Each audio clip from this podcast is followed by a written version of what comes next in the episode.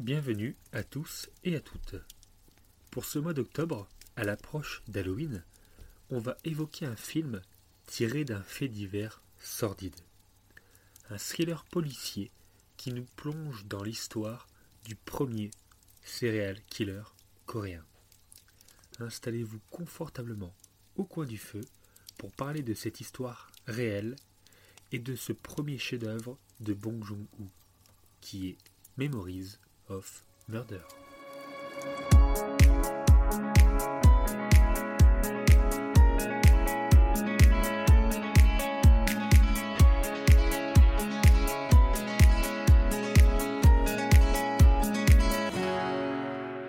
La façon dont il ligote le corps après le meurtre est extrêmement précise Il est très minutieux. et raffinée. Bonjour, bonsoir, je suis Ivo, il est Davin, et aujourd'hui on va parler d'un film, et on va faire une émission qui va mélanger une précédente émission qui a fait le buzz grâce à notre cher Davin. D'ailleurs, est-ce que Davin, tu vas bien? Ça va très bien. Après, je ne parlerai pas de buzz, je parlerai de mouvement social, de... C'est un peu le cas. hein. Il y a eu un petit buzz grâce à, à cette émission euh, Xavier Dupont de Ligonnès, il faut le dire. hein, faut le dire. hein. Je pense que les gens ne veulent qu'on fasse que ça maintenant. Donc on va être obligé de faire que des faits divers euh, horribles. hein. Je crois qu'on va être obligé de faire ça. Et du coup, ce soir, c'est ce qu'on va faire. hein. Donc euh, voilà, vous êtes prévenus. Non, mais par contre, je voulais remercier un peu bah, tous les messages qu'on a reçus depuis, bah, ça va faire un, un mois. Euh, Mhm. Non, ça fait moins d'un mois, c'était quand? Si, si, c'était Ouais. il y a un mois, exactement. Oui, un mois, C'était ouais, le 1er il y a un mois. septembre, c'est ça. Et on a reçu beaucoup, beaucoup de messages euh, de beaucoup de personnes différentes. Et bah, ça fait plaisir, quoi. C'est cool, parce que Ouais, c'était du boulot quand même. et ça fait vraiment coup, plaisir. euh, C'est vraiment très cool, ça nous a fait plaisir. Donc bien sûr, c'était une vanne.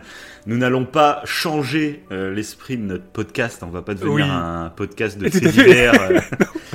Alors même comme Alors. si, mais on vous l'avait dit de toute façon, on aime beaucoup ça aussi. Donc on en fera de temps en temps.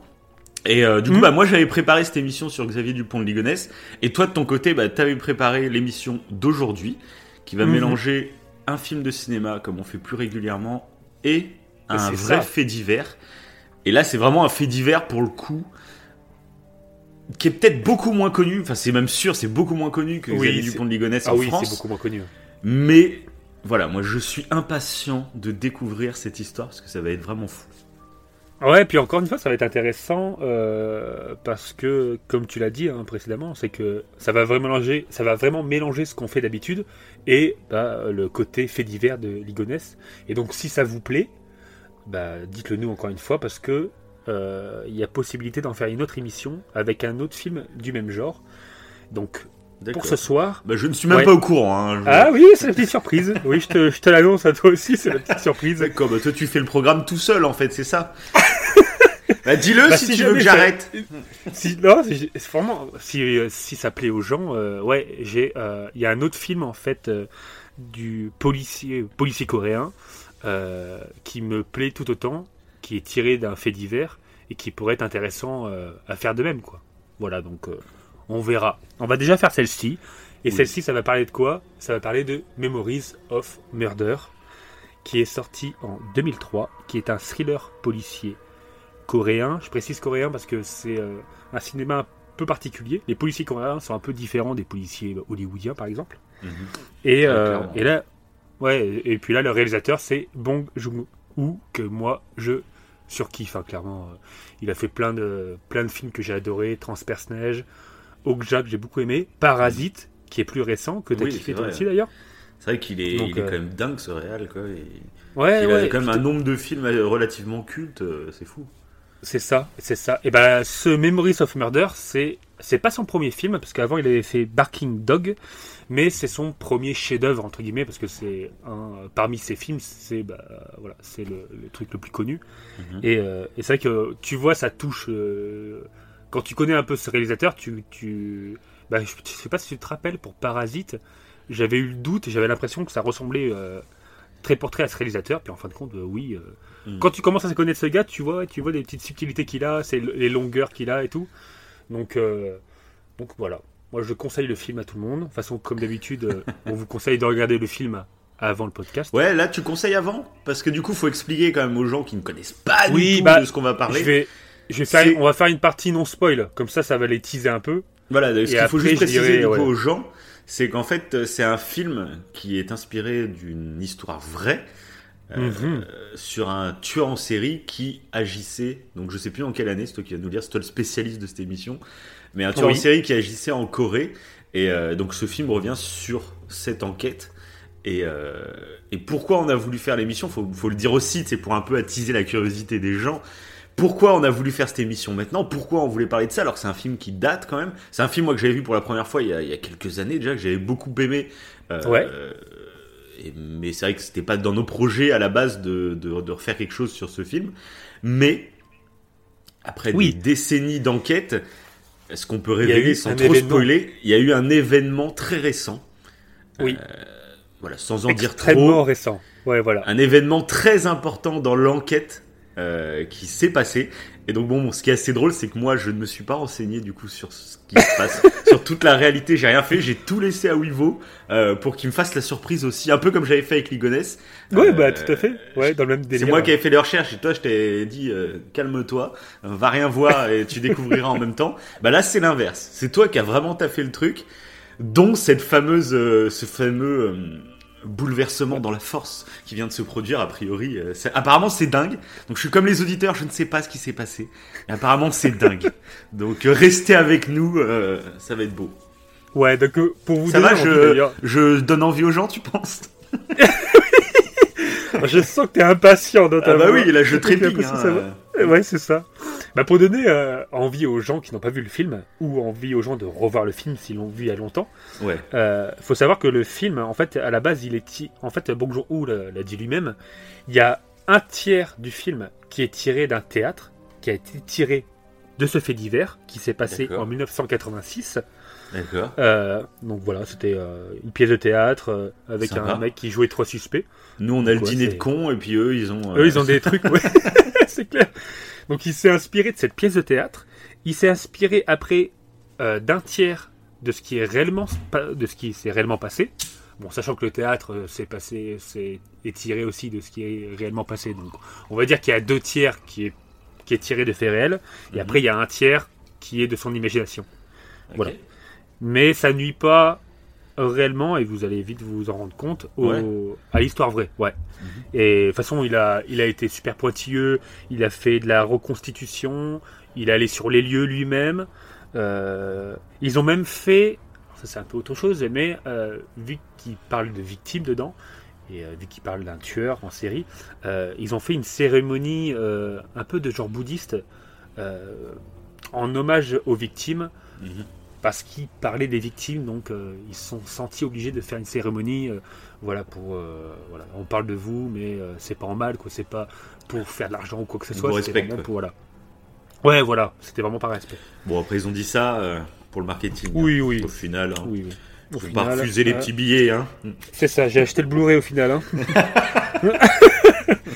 et, et du coup, donc, cette histoire, ça s'est passé à Hwasong, donc en Corée du Sud, donc en 1986, et ça parle d'un tueur en série qui a, qui a eu deux noms un peu.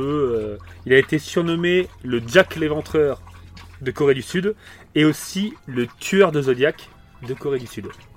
Pour ceux qui connaissent Jack l'Éventreur ou le tueur de Zodiac, qui à la base est un tueur américain, euh, ça peut peut-être donner des indices, je ne sais pas, je ne sais pas. Mais c'est un tueur en tout cas énigmatique, hein, Mhm. qui a fait quand même, il a amené plus de 300 000 policiers. Voilà, il y a 300 000 policiers qui sont euh, mis sur l'enquête hein, pour essayer de le choper. Et il y a eu Enfin, de- Oui. tout, tout au long du temps, quoi, euh, pas en même tout temps. au long du temps, oui. Il y a eu plus de 3000 suspects interrogés. Ah ouais. C'est quand même assez balèze. Et encore là, j'ai donné les chiffres les plus petits. Si on entend un bruit de gamelle d'eau, c'est ma chienne qui est en train de boire. hein. Je sais pas si tu Oui, si l'entendais, toi. Ouais. Et euh, donc, euh, du coup, euh, toi, qu'est-ce que tu as pensé du film, bien sûr, sans spoiler Est-ce que tu as des trucs à dire particuliers par rapport au film? Ouais. Ouais. bah, moi, j'ai, j'aime bien le film. C'est pas mon film préféré très clairement, mais j'aime bien. J'aime bien parce que ça change du cinéma qu'on a l'habitude. C'est très clairement. Il y a un côté très burlesque, presque même dans la police, alors que c'est un sujet grave, mais il y a plein de scènes, on va dire, d'humour. Euh, genre le Mm. mec qui arrête pas de foutre des espèces de high kick dans... le mec, dès qu'il y, a un- dès qu'il y a un truc il saute avec les pieds en l'air. Beaucoup de fou plein de tête donc euh, c'est un mélange de ça donc j'aime bien. Parce que ça change en fait tout simplement. Donc ça j'aime bien. Je trouve qu'il y avait pas mal de musique assez sympa. Il y a du mystère Ouais, forcément. fortes, euh, plus ça avance plus tu rentres dans le truc. Et ce qui rend le film très cool euh, sans spoiler c'est qu'il reste très frustrant euh, donc Mhm. forcément, ça te reste en mémoire. Forcément, c'est un film qui va te marquer parce que euh, à la fin du film, bah, tu restes un peu euh, Ouais, sur ta fin, quoi. sur ta Ouais, fin, c'est ça. Ouais, ouais. Et, euh, et du coup, bah, ça t'incite clairement à aller voir la réalité. Quand tu vois le film, je mon avis, et la fin est fait exprès pour ça.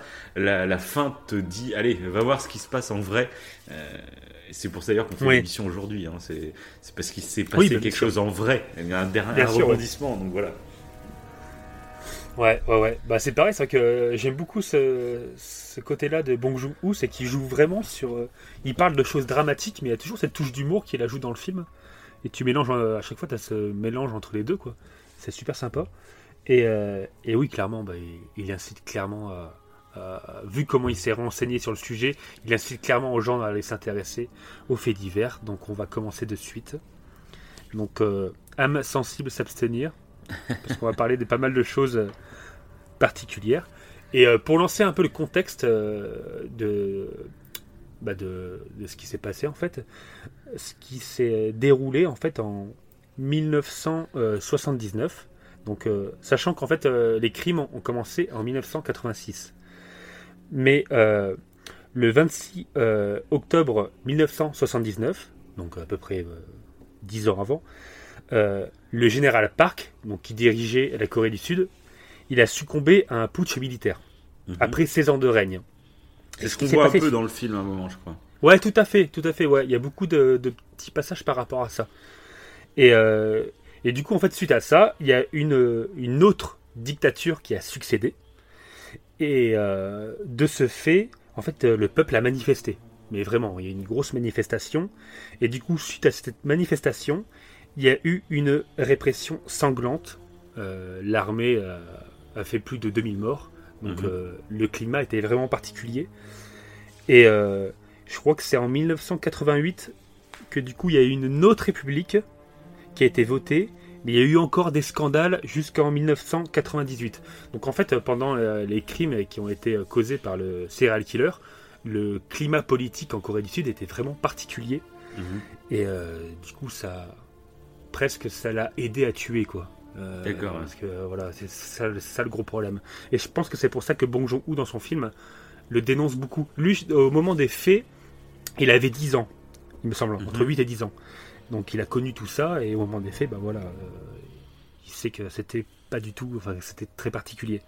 Et plus précisément, d'ailleurs pour les tests ADN, c'était super compliqué parce qu'ils ont été réquisitionnés pour des affaires de douane. En fait, euh, du coup, les policiers n'avaient pas euh, les tests ADN. Ils pouvaient pas obtenir les tests ADN, donc ils, ils avaient euh, bah, les données scientifiques en moins, quoi. Donc c'était super compliqué.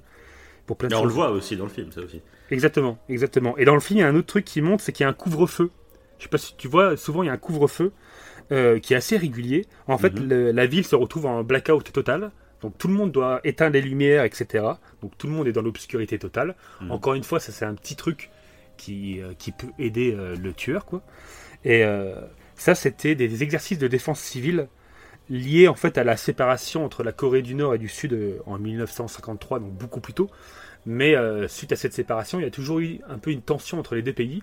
Et du coup, en Corée du Sud, ils faisaient des exercices de défense.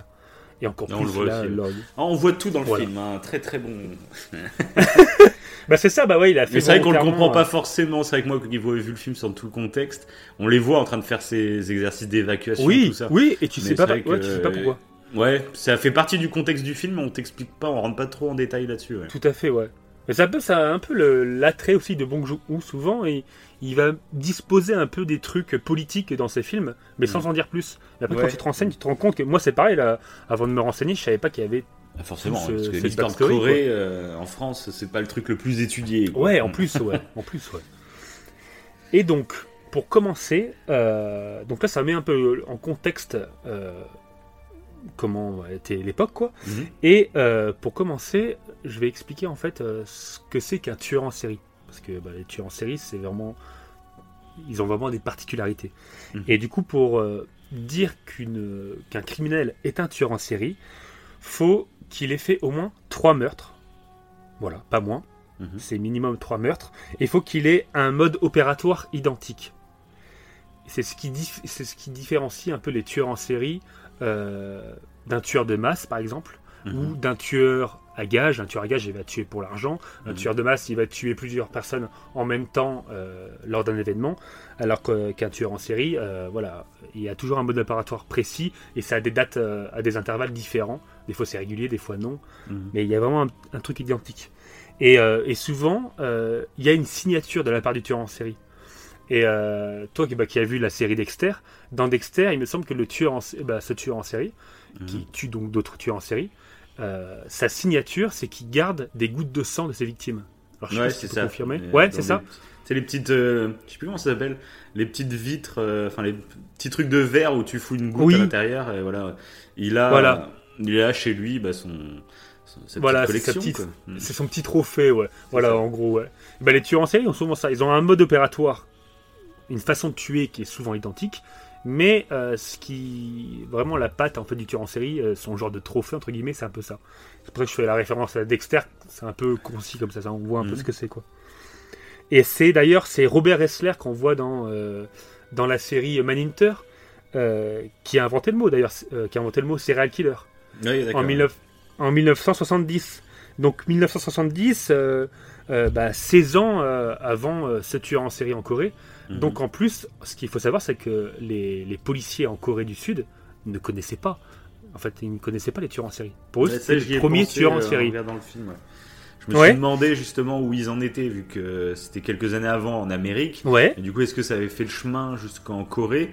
Et après, dans le film, ils ont l'air quand même plutôt. euh, Je sais pas s'ils en parlent vraiment de tueur en série ou comment ils. C'est juste une pourriture. Oui. quoi. Ouais, ouais, voilà, non, ils connaissaient pas vraiment. hein. Et ouais, ouais, Mm. pour eux. euh, Et d'ailleurs, on le voit, bah, après, euh, c'était difficile au début, mais euh, parce que souvent, bah, le tueur en série, on le reconnaît aussi parce qu'il n'y a pas de mobile particulier. Au début, en fait, il Mm. n'y a pas de mobile. Et ça, on va le voir par la, par la suite. Et euh, ils ont fait des statistiques, c'est assez intéressant.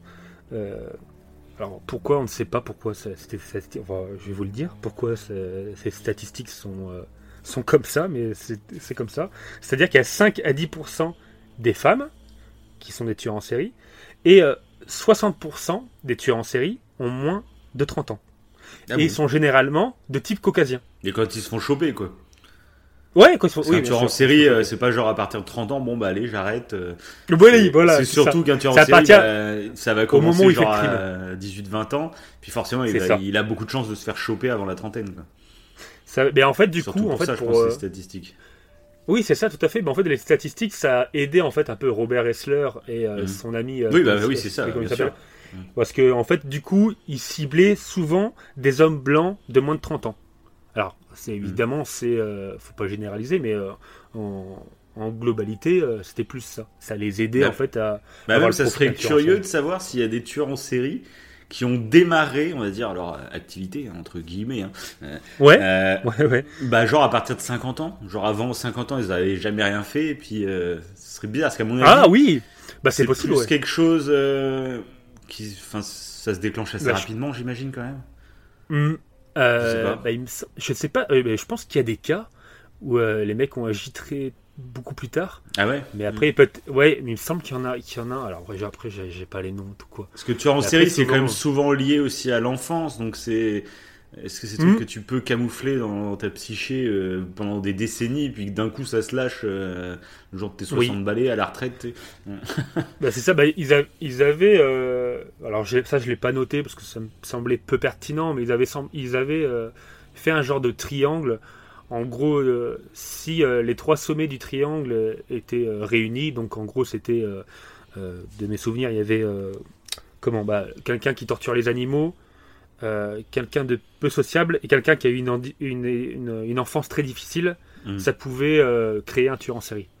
Ouais, Voilà. ça augmente. Mais ouais, ça augmente les chances. Mais après, comme il y, y avait une personne qui avait dit, bon, vous mettez 99 enfants qui, ont, qui, ont ce- qui respectent ce triangle, en gros, il n'y en aura qu'un seul qui sera un tueur en série, et on ne sait pas pourquoi, en fait, pourquoi lui Oui, sera un tueur en série. Mm.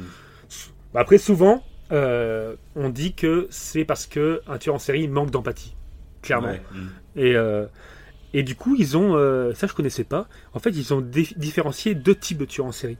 Les tueurs en série psychopathes et organisés, qui sont donc sans empathie, mais qui sont organisés et qui sont du coup, entre guillemets, intelligents. Genre par exemple, Ed Kemper, qu'on voit dans Mindhunter, il a un QI plus, euh, plus important qu'Einstein. Mhm. Donc ça paraît, ça paraît, ça pourrait paraître dingue pour certains, quoi. Il est le mec, euh, mais c'est un, un gros taré, hein, Mm. faut, le, faut le dire. Oui, bah, Et- oui. Voilà. Et euh, par contre, il y a des tueurs en série. En fait, ils ont divisé ça en deux. Et l'autre partie des tueurs en série, c'est ce qu'on appelle les tueurs en série psychotiques et non psychopathes. Et eux, par contre, ils sont mal organisés et euh, ils agissent vraiment par pulsion. C'est vraiment, Ouais, hop, ils ont une pulsion. euh, et euh, C'est peut-être plus les violeurs, ça, truc comme ça, c'est plus un truc sexuel du coup, non? Ouais, aussi, aussi, ouais. Après, ça, bah, après, ça, souvent pour les tueurs en série, on voit que les, l'envie de tuer, ça peut être le, bah, simplement le plaisir de tuer. Après, des fois, le plaisir de tuer, c'est juste une conséquence, mais t'as le plaisir sexuel, comme tu viens de le citer. Euh, mais souvent, le, plus généralement, c'est le plaisir de domination, apparemment. Chez les tueurs en série, Ouais, c'est, le plaisir de domination, le sentiment de pouvoir. Oui, oui, et- voilà. Et c'est pour ça qu'il y en a beaucoup, en fait, qui aiment se faire connaître. On voit souvent Oui, qu'il y a bah des tueurs en série, ça, voilà.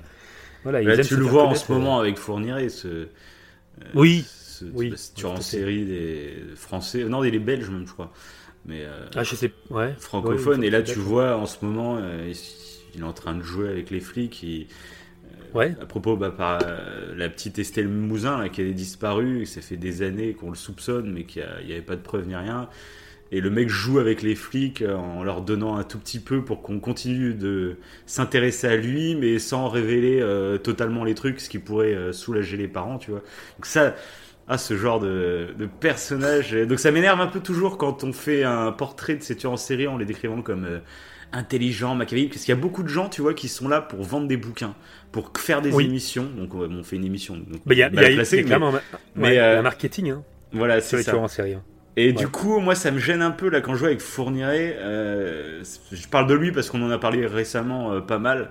Et je vois, il y en a beaucoup qui sont limite, on dirait de l'admiration pour ces gens-là. Ils sont là en train de, de- ah, il est, des- ah, il est vraiment intelligent. Et puis, c'est un vrai piège. hein. Dès que tu lui parles, il t'ancre dans, dans son plan machiavélique. T'as l'impression que le mec c'est le Joker, quoi. Tu fais, euh, calmez-vous, c'est Fourniret. Mm. Calmez-vous, quoi. C'est, faut pas non plus, moi je trouve, les mettre sur des pieds Ouais, bah- comme ça. Je trouve ça un peu malaisant, quoi. Bah, c'est ça, parce qu'en fait, on lui donne de l'importance au tueur en Oui, série. ce qu'il veut, lui. Et du kiffe, coup, quoi. en fait, ouais, voilà, c'est ça, c'est qu'en fait, on lui donne ce qu'il souhaite. Donc Fourniret, hein, si tu euh, nous écoutes, hein, Ouais. bah reste tout tué. Allez Michou, hein, nous on est bien ça. dehors là. Bah, d'ailleurs, le, le- comment dire, il y a beaucoup de personnes euh, suite à ça qui, euh, je pense d'ailleurs, qui ont dû écrire des trucs à Fourniret et qui euh, ont des fantasmes avec les tueurs en Ah oui, série. bah, bien sûr. bah, ça... Et ça s'appelle, euh, c'est un nom, c'est le libristophilie. C'est le plaisir en fait sexuel Ouais, ouais. d'être attiré par les tueurs en série. Et c'est pour ça que des fois, bah, ils, ils reçoivent des lettres, des machins et tout. Il y a des personnes qui kiffent vraiment, euh, voilà, les, gens ouais, qui tuent. c'est spécial, hein, C'est- vrai que c'est. Ouais, c'est spécial. Et bah, tu vois, tu parlais du Joker, et c'est intéressant parce que le Joker, pour, pour ceux qui connaissent ce que je vais citer, genre le Joker de Dark Knight, Mhm. c'est pas réellement un tueur en série, mais il a le profil type d'un tueur en série psychopathe qui est intelligent, entre guillemets, Mhm. et organisé, qui est Ah oui, organisé, c'est le ah mot, oui. organisé. Alors que le Joker euh, avec Joaquin Phoenix a plutôt le profil d'un Ouais, carrément. Ouais. Enfin, d'un le- psychotique. Après, tu vois, qui- oui, dans, dans le mal Joker, le organisé. c'est c'est sa genèse, on va dire. Donc c'est le début. euh, tu Oui. peux te dire qu'il évolue après, en fait. euh. Aussi, ouais. Bah après, il y a, y a apparemment un profil où ça mélange les deux, en fait. Ils ont, euh, ils Mm. ont mis euh, ces deux profils psychopathes et Oui, peut-être qu'un et des fois, ça mélange les peut deux. évoluer. J'imagine que Bah, un ça. mec qui a des pulsions au départ euh, se rend compte que bah ça va lui Oui. attirer des gros problèmes, donc petit à petit se Il va s'organiser. Voilà, c'est ça. Ouais, ah, tout à fait, tout à fait. Euh, dans les psychotiques, bah, souvent, c'est des maladies mentales, c'est la schizophrénie, mais attention, faut pas diaboliser la schizophrénie. C'est euh, parce que dans la schizophrénie, il y a plusieurs formes de schizophrénie. Il me semble qu'il y en a sept, Mm. et c'est une seule forme qui peut amener la personne à tuer. Et mais bon, Et parce que souvent on parle de schizophrénie avec les tueurs en série psychotiques. Mais bon, D'accord. généralement, un schizophrène, il est plus dangereux pour lui-même que pour la société. hein. Il va Mm. plutôt se suicider qu'autre chose. Donc c'est des gens qu'il faut soigner évidemment. Mais, euh, mais voilà, souvent, bah, voilà, c'est des maladies ou des démences, euh, etc. Quoi. Mais, euh, mais comme tu dis, ouais, ça peut être le cas. Il bah, il y en avait un tueur en série, j'ai pas noté son nom, qui avait un peu commencé comme ça, qui avait des, des crises psychotiques, mais au bout d'un moment, il, il a su s'organiser pour. euh, Bah, c'est un peu finalement à- comme euh, la série Dexter. La série Dexter. où, Ouais, tout à euh, fait. Bah voilà, c'est ça. Où il va s'organiser, lui en plus, il- en plus d'être tueur en série, on va dire, il ressent pas d'émotion, mais euh, son père arrive à lui inculquer des valeurs morales, et du coup, euh, il, Ouais. il oriente ses crimes sur des gens, on va dire, qu'il mérite entre guillemets, quoi. Des tueurs, des. Oui. etc. Ouais, bah c'est ça, c'est ça. Et méfiez-vous de l'effet de Halo. hein. Genre, Wivo euh, Cerveau, euh, l'Instagrammeur en parle. c'est euh, voilà, bah, les tueurs en série n'ont pas une tête de tueur en série. hein. Ça peut être quelqu'un de très ordinaire, de très sympathique. Au ça. contraire, généralement, les, les- les psychopathes organisés sont, euh, voilà, bah, comme tu le cites avec Fourniret, ils savent très bien parler. Ils ont, au contraire, ils sont pas du tout antisociaux. Euh, ils ont même du charme, et c'est ce qui les rend dangereux. Oui. Euh, voilà. Bah, Il y a des tueurs en série qui sont très beaux, très machin. Bah, je sais plus comment ça s'appelle. Ils avaient fait un, un profil sur Netflix. Ah, j'ai plus son nom. Euh, bon, c'est pas grave. Un mec Oui, un peu je beau vois, gosse. Le, violeur en série, là, ouais, c'est plus. Ouais, ouais, voilà, ouais. Qui a tiré les femmes, apparemment. Je vois, Je sais je vois qui, de qui tu parles. Avec l'acteur, euh, je pareil, j'ai plus son nom non plus. Zac Ouais, Efron, c'est ça, Zac horrible. Efron. Et euh, voilà, c'est ça. Je sais plus le nom de Ted Bundy. Ted Bundy. Ah, Ted Bundy, voilà. ouais. Qui est- Si bah, vous l'histoire de Ted Bundy, Bundy est assez hallucinante aussi. hein. Ça, on, Ouais. on en fera peut-être une émission un jour dans Ouais, quelques ouais. décennies. c'est ça. Oui, parce que vous habituez pas qu'on fasse ça à chaque fois quand même, hein, comme on l'a dit au début. Et donc, euh, surtout qu'il y a un Simpson Horror Show, euh, un Simpson Horror Show, un Horror Show qui arrive euh, prochainement, hein, pour ceux qui aiment les Ah trucs bah, un peu flippants. Halloween 2020. On vous a préparé une émission, les enfants. Voilà, voilà. donc maintenant, on rentre vraiment dans le côté, euh, je vais me répéter, mais vraiment dans le truc côté spoil- spoiler alerte. Si Ouais, ça y vous est, n'avez on pas vu le film, ouais, Je vous conseille d'aller voir le beau. film maintenant. comme Allez. ça, vous allez, voilà, On vous y allez est. voir des, des images qui sont liées à ce que je vais vous dire. Comme ça, ce sera plus clair. voilà. Donc, c'est parti. Donc, le film. Ah ouais, prends ta voix, prends ta voix de narrateur d'horror show là. C'est parti. Nous sommes en. Ok, c'est parti. En mode un peu AS- ASMR. C'est ça, c'est ça, vas-y, vas-y. Allez, tout le monde se tait. Ok. Chut, chut, chut, chut. Attends, je vais frotter des trucs pour que ça fasse vraiment ASMR. euh, machin. La gueule. Donc, le film Memories of Murder évoque l'attaque meurtrière d'un serial killer introuvable. C'est ça qui est assez fou. Il a tué 10 femmes, voire plus, de 14 à 71 ans. Donc de tout âge. Mm. À Hwasong, donc il a débuté sa tuerie en 1986. Son mode opératoire, c'est quasiment le même. Il viole, puis après, euh, strangulation, donc étranglement, à l'aide des vêtements de sa propre victime, en fait. Donc voilà, c'est vraiment un tueur en série euh, morbide. hein. De toute façon, les tueurs en série Mhm. sont tous généralement très morbides. Et euh, l'avantage qu'il avait, comme je disais tout à l'heure, avec les, back- les blackouts euh, Ouais, la situation, de défense euh, civile, situation Social, euh, ouais. voilà, ça l'aidait grandement parce que les rues étaient désertes, mal éclairées, et du coup c'était vraiment son truc de prédilection, c'est comme ça qu'il pouvait attaquer ses victimes. Et alors, est-ce que comme dans le film, euh, il, il tuait globalement les soirs de pluie et des, des femmes habillées en rouge? Tu le sauras bien assez tôt, mon cher Davin. On je vais y venir, je vais y venir. Mais euh, c'est plus une théorie populaire, ça. Voilà. Mais ça, ça a été une théorie, mais on va y venir. Tu vas voir, j'en parlerai plus ça, tout à Mhm. l'heure. Donc du coup, le 15 septembre 1986, la fille de Lee Wan-im s'inquiète parce que sa mère de 71 ans ne rentre pas comme prévu à la maison. Sa mère va être retrouvée 4 jours plus tard, décédée dans les pâturages, et elle, elle aura été trouvée étranglée à la main. Et pour l'instant, euh, c'est le premier crime, la police ne sait rien, il n'y a pas de mobile particulier, ils vont enquêter, euh, et puis ils ne sauront pas euh, d'où ça vient, quelle est la raison, rien. Pour l'instant, c'est vraiment le début. pour eux, c'est un crime, mais ils ne connaissent pas le mobile. Mhm. Oui, c'est- Voilà. Voilà. Après, le 20 octobre 1986. Euh, c'est ce qu'on voit d'ailleurs, c'est le premier meurtre qu'on voit dans le film. Donc sous le bloc de béton. Exactement. Mhm. C'est Young Suk. C'est une femme de 25 ans qui est rentrée chez elle après avoir rencontré son futur conjoint. Et euh, vu que son conjoint, enfin son futur conjoint, était trois jours sans nouvelles, bah, il a demandé ce qui s'est passé, quoi. Et du coup, son corps a été retrouvé dans un canal, donc ce qu'on voit dans le film, Mhm. en position de fœtus. Et en fait, euh, Young Suk, euh, elle était sur son chemin entre le bus et son domicile. Et euh, faut savoir que euh, à ce moment-là, en tout cas à Hwasong, euh, souvent bah, les personnes prenaient le bus, mais entre le bus et leur domicile, il y avait quand même pas mal de, de- il y avait entre 1 et 2 km, donc il y avait quand même pas mal de marches à faire. Donc voilà, donc elle a été Mhm. tuée entre le bus et son domicile, mais il y a toujours eu beaucoup de beaucoup de marches à faire. Et à, et à partir de ce moment-là, euh, les flics en fait vont croire, et on le voit un peu dans le film, que euh, c'est son ex, donc l'ex de cette femme, Mhm. qui a rompu avec elle en août. Donc là, ça s'est passé en octobre. En août, elle avait rompu avec donc son ex. Et donc pour l'instant, les, flics, pour eux, le mobile le plus pertinent, ça va être ça. Ouais. Alors qu'en fait, euh, vous le savez tous, c'est pas du tout le cas. Mm. Mais pour l'instant, voilà, ils cherchent. Ils ont même pas fait de lien du coup avec le, le premier bah crime que j'ai cité, Mm. ouais, évidemment. Le 12 décembre, donc le 12 décembre 1986 toujours, Kwang Jong, 25 ans, est retrouvé assassiné devant sa maison.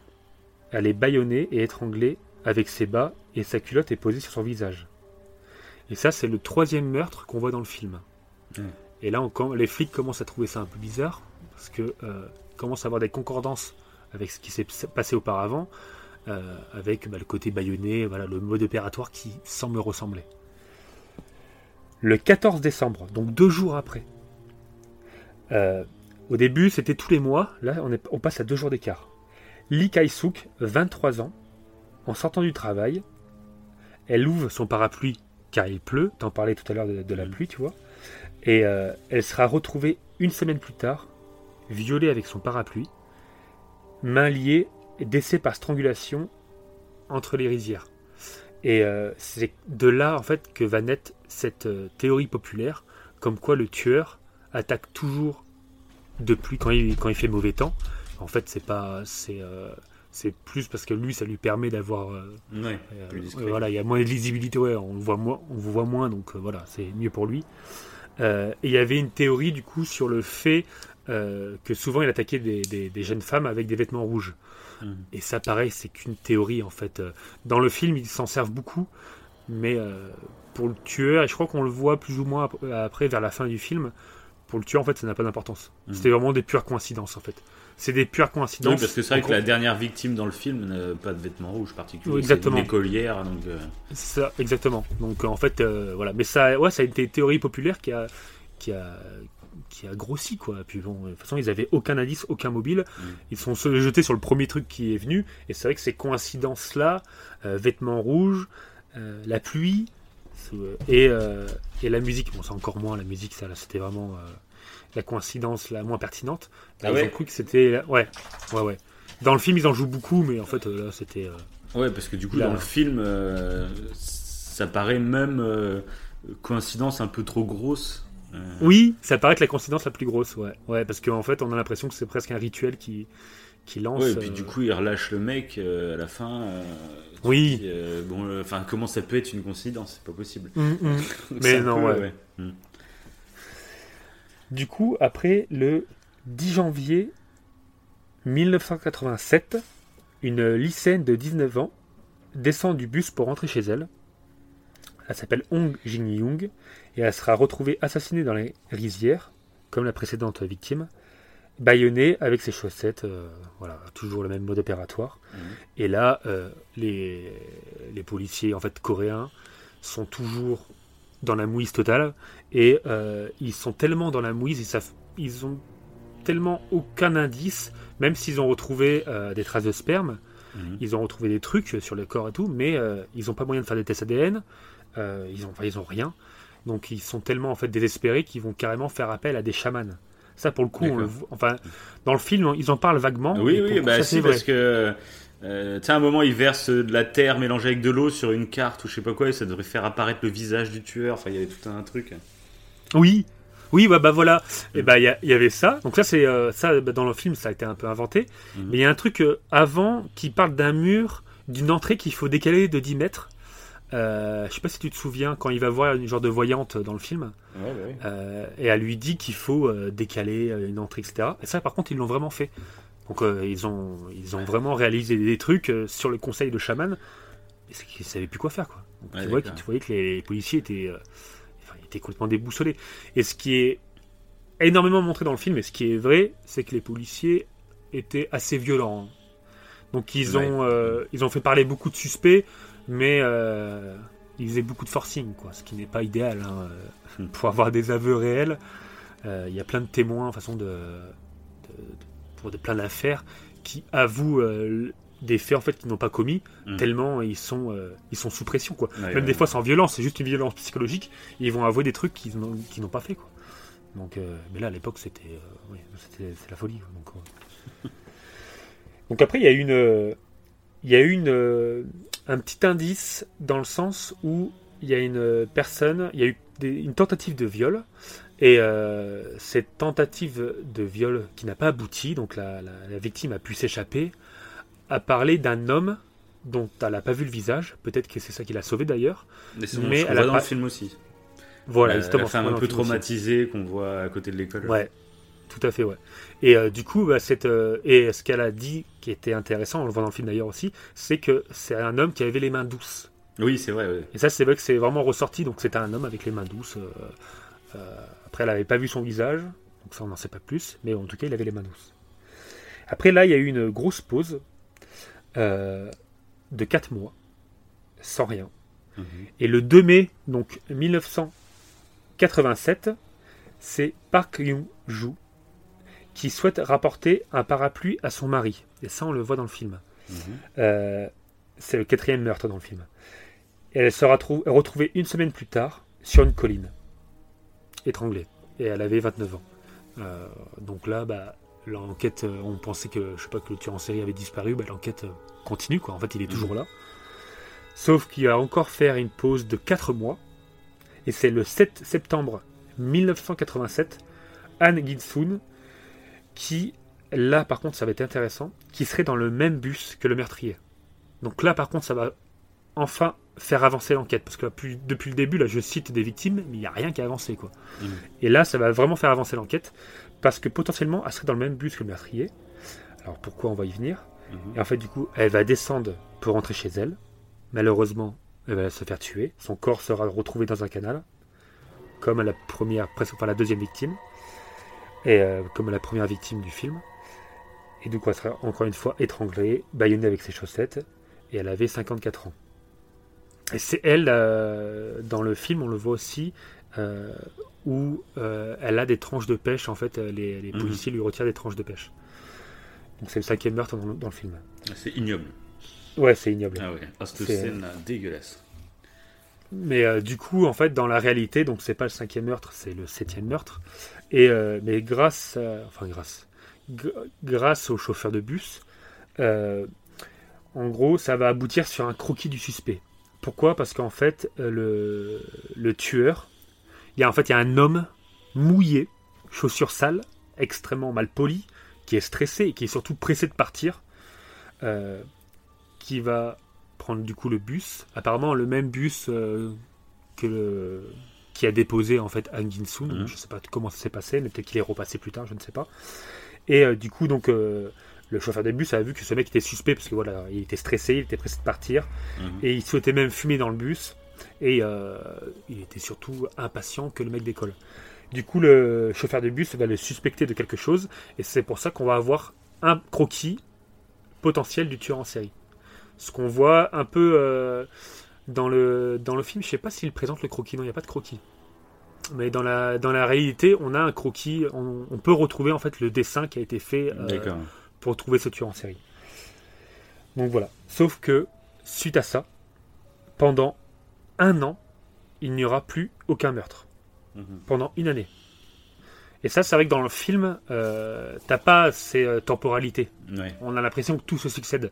Alors que là, pendant un an, on n'aura rien. C'est-à-dire que, comme si le mec s'était volatilisé. Peut-être justement, coup- euh, comme il a failli. euh, il a fait une erreur, Bah, on va dire. Peut-être qu'il a dit faut que je c'est- me calme parce que là. c'est ça, ouais. C'est ce qui semble ouais, le, plus, euh, le plus possible. Quoi. On se dit que ouais, il a dû c'était vraiment lui. Quoi. Bah, après, le croquis n'a servi à rien parce que bah, on- pendant un an, les policiers n'auront n'auront aucun suspect potentiel. Mm. Sauf que il va se passer un truc, c'est le 16 septembre 1988, donc on est passé de 87 à 88, donc un an d'écart. C'est Park Seung-hee qui est retrouvée morte dans sa chambre.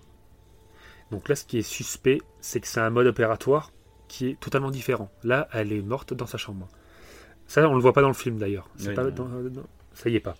Elle avait que 14 ans, donc c'était une collégienne. Mhm. Et euh, par contre, ce qui se passe, c'est que dans la chambre, ils vont retrouver des poils pubiens sur les lieux. Mhm. Et euh, dans le film, ils en parlent vaguement. À un moment, il y a un des, euh, des policiers euh, qui dit que c'est bizarre, on trouve jamais de poils pubiens, poils pubiens sur les scènes du crime. Et limite, là, à un moment, il décide d'aller chercher des moines, Bouddhiste. moines bouddhistes ou je ne sais plus quoi. ouais.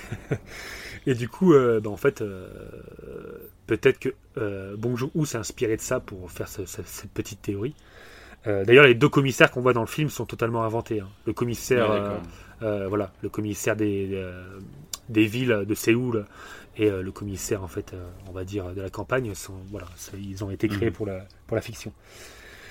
Donc, du coup, là, il y a des poils pubiens qui ont été retrouvés. Et donc, le 27 juillet 1989, donc c'est quand même euh, allez, euh, quasiment une demi-année plus tard, il y a un suspect qui est arrêté. Il s'appelle Yong Sang-yeo. Il a 22 ans, donc il correspond euh, plutôt au croquis en plus qui a été fait. Mhm. Et euh, donc il est arrêté pour le meurtre de Park Song-hee, la précédente victime que j'ai citée parce qu'il y avait les poils pubiens. Mhm. Et euh, il est mince, voilà, il a la vingtaine, il a les mains douces qui correspondent au, au tueur. Et c'est le mec du film ou pas? Non, Non, c'est pas le je même pense mec, qu'il s'est ins- non, je pense qu'il pareillement, il s'est inspiré dans le film. Les suspects qui sont présentés, pareil, ils sont euh, fictifs, d'accord. plus ou moins. Tu vas voir, il y a, y a un personnage qui, je pense, qui s'est plus ou moins inspiré de, de ça. Mais sauf que là, il y a des données que j'ai euh, ne- que Bong Joon-ho en fait ne pouvait pas avoir. Mhm. Et du coup, euh, il pouvait, voilà, il y a des trucs qu'il il a, il l'a imaginé, mais en fait, il pouvait pas modifier la réalité parce qu'il il n'avait pas toutes les données. Mhm. Euh, voilà. Et euh, du coup, donc c'est cette personne-là qui est arrêtée, qui est suspectée d'être le tueur en série. On va presque, bah, en fait, en tout cas, on va avoir des aveux de lui. hein, euh, ça va être lui qui va avouer euh, les crimes. Mhm. Sauf que le 26 septembre 1989, quelques mois plus tard, donc là c'est pas un meurtre, mais vers 1h du matin, un homme rentre par effraction dans une maison à Guangzhou. Donc à Guangzhou, c'est à 1h30 en bus de euh, où se passent les Mhm. crimes. Quoi. Euh, il est armé, il a des gants, donc c'est un peu bizarre. Et euh, vous allez voir que ce truc n'est pas, ce fait n'est pas anodin. Il y aura un premier procès en février 1990. Il est inculpé juste pour vol et violence. Donc après, il va faire appel en affirmant qu'il a été battu et poursuivi par un jeune homme. C'est pour, ça- euh, qu'il est rentré dans cette maison euh, armé avec des gants. enfin, l'excuse me paraît un peu floue quand même. hein. Je vois pas pourquoi, pourquoi le mec était armé. S'il était poursuivi, ben, c'est un peu bizarre. Sauf que du coup, il sera libéré le mi-avril 1990. Et sauf que cet homme, c'est lui le vrai tueur. Et c'est pas la personne qui a été, qui a été arrêtée avant. Voilà. D'accord, oui, oui. Mhm. Et ça, on le saura qu'après, évidemment. Mhm. Du coup, six mois plus tard, le 15 novembre 1990, Kim Mi-jong est retrouvée assassinée dans une colline, alors qu'elle rentrait chez elle. Le meurtre est horrible, et ce meurtre, on le voit dans le film, c'est le dernier meurtre. C'est euh, là où euh, bah, c'est une collégienne en fait de 14 ans et euh, qui a été lacérée en fait avec des lames de rasoir au niveau de la poitrine. Donc c'était vraiment particulier, c'était vraiment pire que tous les meurtres qu'il y, a eu- qu'il y a eu précédemment. En plus, elle était mineure. Et, et comme d'habitude, le mode opératoire était identique avec les autres crimes. Elle a été bâillonnée avec le soutien-gorge, et étranglée, etc. Et du coup, euh, ce qui va se passer, c'est qu'en fait, euh, ils vont se rendre compte que le tueur qu'ils ont enfermé, le tueur potentiel, et ben en fait, c'est, il va être accusé d'être un imitateur. Donc je vous rappelle le tueur qui a tué la collégienne dans la chambre. Voilà. Mhm. Euh, donc là, à partir de ce moment-là, bah voilà, le gars, euh, c'est pas, euh, c'est pas le vrai tueur, c'est un imitateur. D'accord, donc les poils pubiens qu'ils avaient récupérés, c'était pas le bon gars, quoi. Bah les poils pubiens en fait euh, qu'ils ont récupérés, c'était pas le bon gars. Ouais, c'était, euh, c'était les poils pubiens de l'imitateur, tout Oui, bah, simplement. c'est ça, Ouais, ouais. voilà. Ouais, c'est ça. Ouais, voilà. Oui, donc ça sert à rien. Ça sert à rien. preuve, Oui. preuve qui disparaît, quoi, putain. Et voilà, exactement, exactement. Euh, et du coup, le 3 avril, et le pire, en fait, c'est pour ça que je citais en fait l'événement qui s'est passé, le cambriolage qui s'est passé avant, enfin le genre de, de l'effraction, c'est qu'à ce moment-là, le tueur, le vrai tueur, aurait pu être enfermé. Euh, il aurait pu être gardé en prison Mm. pour vol et violence. Ils avaient le tueur en fait aux mains de la justice, mais en fait ils l'ont libéré en mi-avril et en novembre, donc quelques mois plus tard, le mec recommence. Recommence ah oui. son crime. Ouais, c'est c'est la même personne ça. Et Ouais, ce mais crime, pas compris qu'il l'avait arrêté, moi. Si, si, bah du coup, euh, si, si, il l'avait arrêté, euh, il l'avait inculpé pour vol et violence, et en Mhm. fait, ils l'ont libéré, euh, ils l'ont arrêté en février 90, et ils l'ont libéré en avril 90, mi-avril D'accord. 90. Donc il l'avait vraiment arrêté, ouais, il l'avait, mais juste pour vol et violence, il n'y avait pas, Ouais, voilà. c'est Et qu'on l'a su voilà. après que c'était le même mec, quoi. Exactement, exactement, ouais. Et, euh, et du coup, euh, du coup, donc voilà. Et en plus, euh, ce- on se demande pourquoi ce crime il était aussi violent. Euh, Peut-être qu'il s'est dit, il y a un imitateur qui essaye de, de faire comme moi. euh, je vais Mm. faire pire. Je sais pas ce qui s'est passé dans sa tête, mais bon.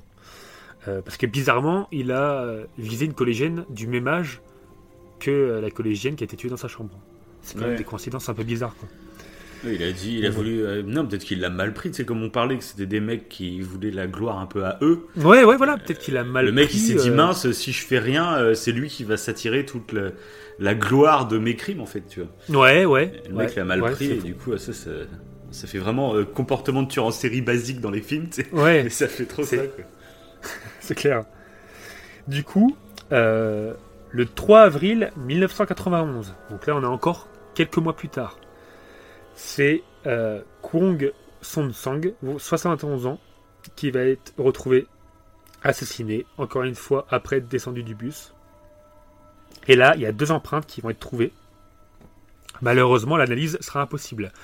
Et ça, on le voit dans le film. Au tout début, à un moment, il y a des empreintes euh, sauf qu'elles vont être effacées par un tracteur. Je sais pas si tu Oui, te oui, souviens oui. de cette scène, voilà. Donc je pense qu'il a, il a, il a fait en fait ce lien, même si le crime ne correspondait pas parfaitement et tout, il a fait un petit peu ce lien. Et en plus, après dans le film, on voit que il va prendre la chaussure d'un suspect, faire l'empreinte par terre, prendre une photo pour accuser un suspect potentiel, Euh, pour montrer à quel point en fait les flics euh, voulaient absolument trouver le criminel. Pour eux, c'était euh, c'était ultra important. Au-delà des victimes, en fait, tous les flics passaient pour des pour des cons, mais après c'était pas leur faute, ils n'avaient pas les moyens. Mm. Mais bon, voilà. Et euh, du coup, ce qui va être trouvé, par contre, euh, avec cette victime, c'est qu'on va avoir euh, un groupe sanguin, un groupe sanguin de type B. Voilà, ça va être un des derniers, derniers crimes pardon, qu'il a fait entre euh, 1986 et 1991. Et le seul truc qu'on aura de lui, c'est ce groupe sanguin de type B. Puis il y aura plus rien. Et là, on arrive à la fin du film. D'accord. Là, c'est la fin du film. Voilà. Alors le problème, c'est qu'en fait, euh, euh, là, on a eu des nouvelles, du coup, de tout ça, 33 ans plus tard. C'est énorme. 30 Là, c'est un peu la suite du film, quoi. Là, euh, voilà. Là, c'est la suite du film. Là, Memory of Murder 2. Ah, dis la même chose en même temps. C'est ça. Ah, là, je suis hypé. Là, attends, je m'étire. Ah. Faites une pause, prenez-vous un café. Et Vas-y, euh, vas-y, vas-y, vas-y.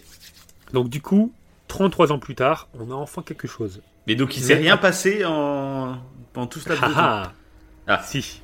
Mais on l'a su que 33 ans plus tard. Ah bon Mais il s'est... Ouais, mais oui, oui. Mais il s'est passé des trucs. Sauf que bah, tu vas voir, tu vas voir l'histoire particulière. On se demande pourquoi en fait ce tueur en série euh, n'a plus rien fait quoi. On se pose les questions. Certains se demandaient euh, qu'il était potentiellement en prison. Même euh, Bong Joon-ho en avait parlé euh, Souvent, lors d'un souvent documentaire. c'est le cas. Hein. Oui, bah oui, Ils bah sont là arrêtés c'était, pour d'autres trucs et puis il y a une grosse pause. C'est ça. euh. Bah c'est un peu un indice que je vous insuffle pour la suite. hein. Mhm. Mais du coup, ce qui est, un- ce qui est important en fait à dire, c'est que 33 ans plus tard, il y a prescription. Il peut plus être enfermé. En tout cas, il peut plus avoir de peine Mhm. concernant les meurtres qu'il a fait entre 86 et 91. C'est fini. Euh, donc les, les Ça, je euh, comprendrais la police- jamais ça. Ouais, moi non plus. Je comprends pas non, moi non plus. Je ça. crois qu'il y le a- mec il peut sortir à la télé. Salut, c'est moi qui. C'est ça.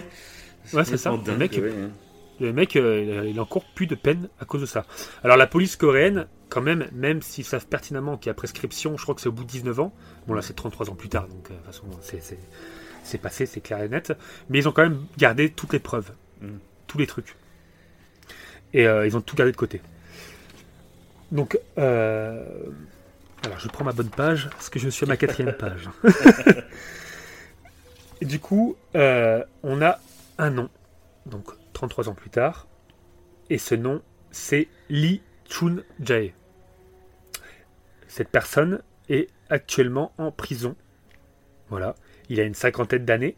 Mais d'où ils ont eu ce nom-là? Euh, parce, qu'il était, parce que tu vas voir, en fait, c'est lui euh, qui a potentiellement avoué les meurtres. D'accord. Mais il n'a pas avoué comme ça. C'est pas. Donc, euh, oui, oui, je sens, je sens que tu es pressé, Ah bah pressé, oui. mais je laisse un petit peu de suspense. Euh, donc, qui est cet homme? Ce mec-là est né en janvier. On va faire un petit peu sa backstory. Il est né en janvier 1963 à Hwasong. Donc, il est né Ouais, dans la même ville Mhm. que les faits qui se sont déroulés. Il a été arrêté pour vol et violence en 89. Donc Mhm. c'est la personne que j'ai citée euh, tout à l'heure, qui a Mhm. été arrêtée pour vol et violence, mais qui a été relâchée. En décembre 1993, donc euh, la fin des crimes, rappelez-vous, c'est en 91, et là, c'est deux ans après. En décembre 93, sa femme le quitte. Donc, soit il avait déjà une femme, soit il a rencontré la femme, sa femme après les, les meurtres, ça Mhm. on ne sait pas. En tout cas, sa femme le quitte. Et là, ça va lui déclencher quelque chose. Déçu, à cause de ça, en plus ayant apparemment eu un fils avec elle en 93, donc ça j'en sais pas plus, je sais pas trop s'il a des enfants, des enfants et tout. faut Mhm. savoir que la police coréenne, euh, euh, la justice coréenne est assez floue hein, par rapport à toute cette affaire. Et ils en parlent plus trop parce que bon, euh, c'est un peu une honte pour la police coréenne vu qu'ils l'ont pas chopé. Et vous allez voir qu'en plus ça va plus loin. Mais bon, allez- tu vas comprendre pourquoi, mon cher Davin. donc, il est déçu parce que sa femme le quitte. Et donc, il va inviter la belle-sœur. Sa belle-sœur, qui a 18 ans. Il va l'inviter. Et qu'est-ce qu'il va faire? C'est un tueur en série. Donc, euh, ben, ça, je pense que vous connaissez la suite. Il va la droguer. Et il va la violer. Et puis, la tuer. Ah. Voilà. Il va faire tout ça le 13 janvier. Donc, à peine un mois après que sa femme l'ait quitté. Mm. Après, à peine un mois après que sa femme l'ait quitté, va s'attaquer à la belle-sœur. Il va la tuer. Et euh, c'est pas tout. Euh, ce qu'il va faire, c'est qu'ensuite, il va aider le beau-père dans la recherche de la belle-sœur. Il va aider euh, le beau-père en, en déclarant qu'elle a été, bah, qu'elle a disparu, mais que c'est un enlèvement. Mm. Voilà.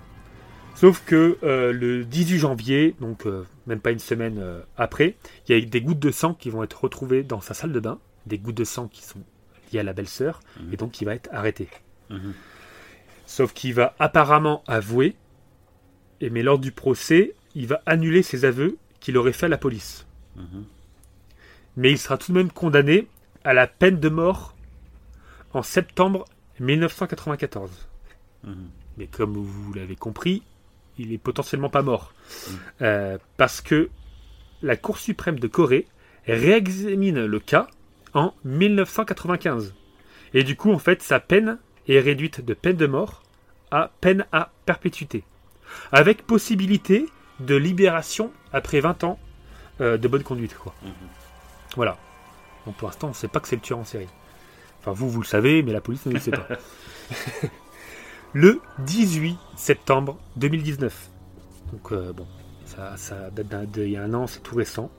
Son ADN, enfin, l'ADN en fait, les traces d'ADN que la police coréenne avait, euh, avait trouvé en fait, ils les ont gardé de côté. Mhm. Et donc on voit qu'ils ont quand même continué un peu l'enquête dans l'ombre Mhm. euh, parce qu'ils ont eu des résultats par rapport au test ADN. Et donc la test ADN va prouver que les sous-vêtements d'une des victimes et, euh, et euh, enfin que son ADN en fait va être retrouvé sur les sous-vêtements d'une des victimes. Voilà.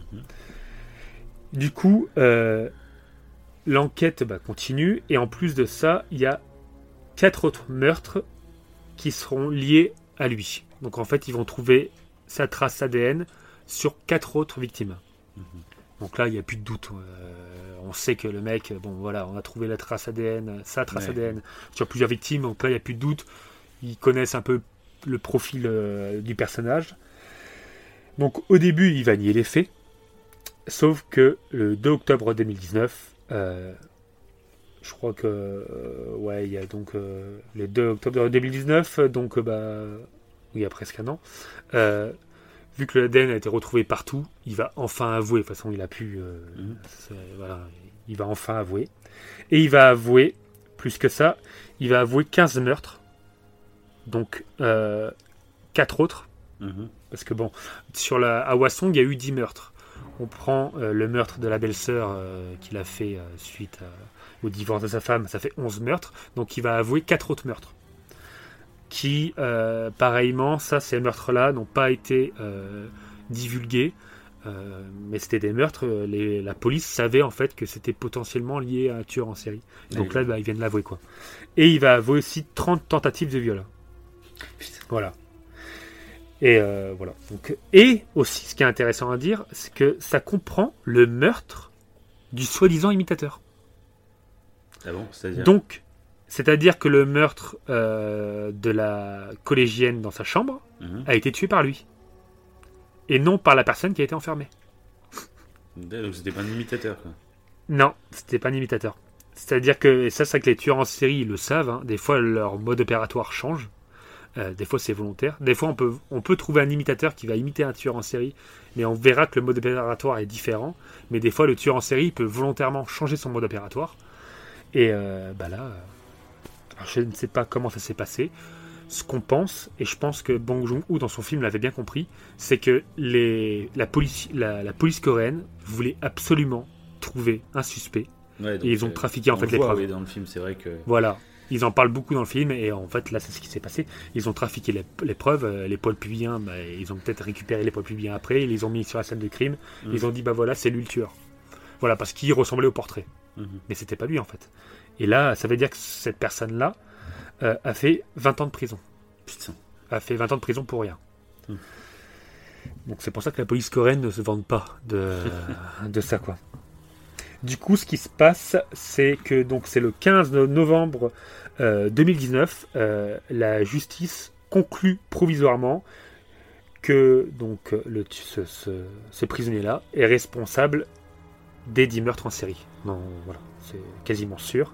Et ce qui va se passer, c'est que vu que bah là, il y a un an, ça commençait un peu à faire écho, mais surtout en Corée, bah, il y a deux jours avant, euh, avant ça, avant le 15 novembre, c'est le pseudo-imitateur qui va faire appel pour être dédommagé des 20 ans de prison qu'il a fait. Ah bah, tu m'étonnes.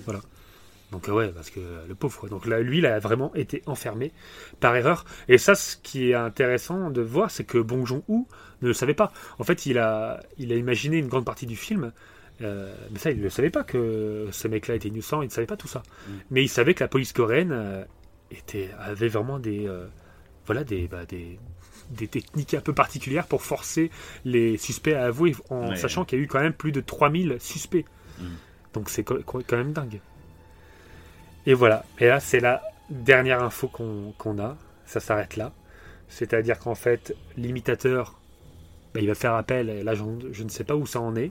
J'espère pour lui qu'il va être dédommagé. Et donc, le tueur en série, pour l'instant, il est enfermé à perpétuité. Perpétuité. Ah bah, oui, mais du coup, il y a. Ah oui, mais quand même perpétuité, même s'il a fait. que- Ouais, voilà. Finalement, euh, il est que pour le crime de sa belle-sœur, finalement. Et voilà, exactement. mais que pour le voilà. Donc là, c'est en cours ah, parce qu'apparemment l'État coréen, le gouvernement coréen s'est penché sur le sujet euh, pour quand même que euh, il- de toute façon il est condamné à perpétuité, donc autant euh, le condamner euh, à tout ce qu'il a fait quoi. Au moins pour le respect des victimes, pour le respect des familles, bah, voilà, pour faire quelque chose. Donc euh, je là j'ai pas plus d'infos là-dessus. Mhm. J'ai essayé d'en trouver parce que je voulais savoir où c'en était. Parce que comme toi, je trouve que c'est euh, bah, immoral en fait. Enfin, voilà, le mec il a. Tu peux pas, il n'y a pas de prescription là, il y a les traces ADN, y a Mais tout, c'est le euh. Mais en France, il me semble que la prescription, c'est à partir du début de la mise en, en- Pas en accusation, mais il faut qu'il y ait un début. C'est pas à partir de la date des crimes, la prescription. D'accord. J'avais écouté ça, je crois, sur Ondelat ou un truc comme ça. C'est à partir du moment où il y a une mise en examen ou je sais pas quoi. Je crois que c'est un délire comme ça. Euh, c'est D'accord. Alors, je sais, bah, ça n'a pas l'air d'être pareil en Corée, de toute façon, mais en France, euh, voilà. Oui, c'est différent. Mais bon, mais de toute façon, de base, moi, je comprends pas la prescription. Je ne comprends pas en fait. Pourquoi il y aurait une prescription en fait? Euh, Qu'est-ce qui euh, Alors, euh, je veux bien qu'il y ait genre prescription quand il n'y a pas de preuve. Genre un viol il y a il y a 30 ans. Oui, Tu c'est vas trouver des preuves que sur la base de témoignages. Ouais, voilà. Mais quand tu as des preuves formelles, euh, pourquoi il y aurait une prescription? Je, je ne comprends pas. Bah, moi, ouais, Je- parce que là, la, la trace ADN, enfin, l'ADN, c'est. On parlait bah, justement des, em- des empreintes euh, digitales avec euh, Ligonès. Bah, c'est ça, mais en plus, c'est que la totalement technologie, la euh, évolue au fur et à mesure du temps. Donc, potentiellement, il y a des choses, même aujourd'hui, on a l'impression qu'aujourd'hui, on est à la pointe de la technologie niveau euh, enquête criminelle. Mais peut-être que pas du tout. Peut-être que dans 40 ans, on aura une nouvelle technologie qui va nous aider à résoudre des crimes qui aujourd'hui ne peuvent pas être euh, résolus. Et, Mhm. et voilà, cette prescription, moi, je comprends pas. Moi, je serais même pour des, des fois des condamnations à titre posthume. Parce que là, maintenant, du coup, des fois, il y a des gens qui sont. bah, là, on retrouve leur ADN, par exemple, dans une affaire euh, qui date d'il y a 20 ans. Puis on se rend compte que le mec Ouais. est mort il y a 15 ans. Euh, moi, je trouve qu'il faudrait même des condamnations, tu vois. Bon, le mec peut pas se défendre, donc tu peux pas vraiment le juger. Mais voilà, je trouve que du coup, le mec meurt innocent, les victimes, euh, bah, il n'y a pas de procès, il n'y a rien. Je sais pas, je trouve ça, ce serait un aménagement qui serait, euh, qui serait pas mal. Ouais. Bah, dans cette affaire, moi, ce que j'ai trouvé intéressant aussi, c'est que. euh, bon, malheureusement, il y a un innocent qui a fait 20 ans de prison, mais du coup, en fait, Bong Joon-ho, sur son film, avait vraiment compris ce qui se passait en Corée. Mhm. Mais euh, ce qui est intéressant, c'est que du coup. euh, euh, alors, c'est Lee Chun-jae. Euh, De toute façon, euh, je pense qu'on on verra, mais euh, ce qui est troublant, c'est que la, son portrait ressemble beaucoup à l'acteur qui joue le principal suspect dans le film. Ils ont Donc, vraiment la même là, tête. hein. celui qui a la main, Ouais, euh, le dernier. Ouais, ouais. Mm. Qui, ils ont vraiment cette même tête de personne innocente. De Oui, personne, euh, voilà, tu, de, de tête d'ange. Mm. Alors que ça n'est pas du tout. hein. Et du Et, coup, euh, alors, par contre, bah, du coup, euh, par rapport au film, c'est Oui. que c'est dommage alors, parce que moi, bah, sans connaître l'histoire autour, tu vois, je me dis, j'avais toujours un doute sur bah, le dernier justement qui libère sur le Watchman Fair. Là. Parce que tu, Mhm. moi, je me disais, mais le truc de la musique, c'est pour ça, je pensais que c'était vraiment vrai le truc de la musique. Et je me disais là, mais comment tu veux que ce soit juste une coïncidence? On en parlait dans la dans l'émission sur Ligonès que des fois il y a des coïncidences de fou. Mais là, euh, c'est quasiment probable dans le film. Mais en gros, il dit à chaque fois qu'il y a un crime, le mec il, il appelait dans, dans l'heure euh, pour euh, faire passer sa musique. C'est plus Ouais. une coïncidence là à ce niveau-là. Quoi. Je Donc pour moi, tu vois, que, la première fois que j'avais vu le film, c'était, je me disais plus, Ouais. si ça doit être lui. Mais il n'y a pas l'ADN, donc euh, on pourra jamais le prouver, tu vois. Et je me disais plus ça, alors qu'en fait non, c'était vraiment, euh, c'était vraiment pas lui quoi. Et- Ouais, ouais. Bah, c'est que, ouais, bah, en fait, c'est- pour ça que Bong Joon-ho disait que peut-être que ça, c'est tiré du théâtre, vu que c'était une théorie populaire à ce moment-là. Mm. Euh, quand il a pris ces éléments du théâtre, bah, il a, voilà, il a reproduit dans le film. Mm. Et c'est ça qu'il voulait vraiment jouer euh, plus. En fait, dans son film, on se rend compte qu'il voulait vraiment jouer sur le côté. euh, on peut croire que quelqu'un est suspect, ça, alors que ça l'est pas du tout. Mm. Je pense que c'est ouais, vraiment là-dessus, mais c'est vrai que du coup, euh, il s'est. euh, Après, en fait, il s'est un peu inspiré de, du- de la personne qui a été enfermée à temps, quoi. Ouais, bah. Euh, ce qui aurait pu arriver pour le. Bah, il a voulu dénoncer aussi, ça pour moi, dans le- son film, ça très clairement, il a voulu dénoncer ça. hein. Hmm. Ouais, ouais, mais en plus, il, non, mais ce qui est fou, c'est qu'il le savait pas, quoi. En fait, il a dénoncé quelque chose et, et ce qu'il dénonce dans le film, ça s'est révélé malheureusement vrai. Euh, mais ça paraît dingue. Et ce qui, euh, ce que je voulais venir, je voulais en venir sur un truc. C'est voilà, ce que je, trou- je trouvais intéressant, c'est que du coup, qu'ils aient pas en fait que la peine de mort a été changée pour Lee Chung-jae Et euh, en fait, bah, c'est pas plus mal parce que du coup, le fait qu'il n'a pas été tué Oui. a pu nous a pu permettre en fait De résoudre l'énigme plusieurs années. de résoudre l'énigme. Voilà. Il aurait été tué, on n'aurait Ah jamais bah, su qui il oui, était. quoi. Et voilà, là au moins, euh, on sait qui il est. Il fera, il, il passera euh, le restant de ses jours en prison. Est-ce que là-bas en Corée, il y a une perpé- perpétuité réelle en Corée? Bah oui, Parce que tu apparemment. parlais de 20 ans de bonne Ouais. conduite tout à l'heure. Bah c'est ouais, c'est 20 ans en bonne conduite, mais bon, Bah, du Vu coup, le- il, y a, il y a plus de 20 ans, du coup, c'était en 95. euh. c'est ça. Ouais, parce que Donc, lui, du coup, il est a- dehors. Et il est avec nous ce soir Alors, viens Alors, qu'est-ce que tu as pensé de le truc horrible, horrible Non, bah du coup, euh, je crois que vu que le gouvernement s'est penché sur le sujet, euh, parce que là, il a écopé, ouais, bah, euh, alors si je reprends les dates exactes, parce que pour sa belle-sœur, il l'a tué en... J'ai plus les dates. hein. 80, 93, 20 ans. euh, Ouais, c'est ça que tu dit, quatre- euh, janvier 93. Donc, euh, si Janvier tu prends 20 ans, genre en 95, enfin, même, il faudrait que ce soit en 2000. euh, je- Ouais, bah ouais. Non, il est juger, le gars. Il est toujours en prison, donc peut-être qu'il a pas eu une bonne conduite. Je ne sais pas. Le con. Ouais, ouais, je sais pas ce qu'il a, qu'il a fait. mais Bah, comme t'as dit, de toute façon, c'est assez flou. Hein.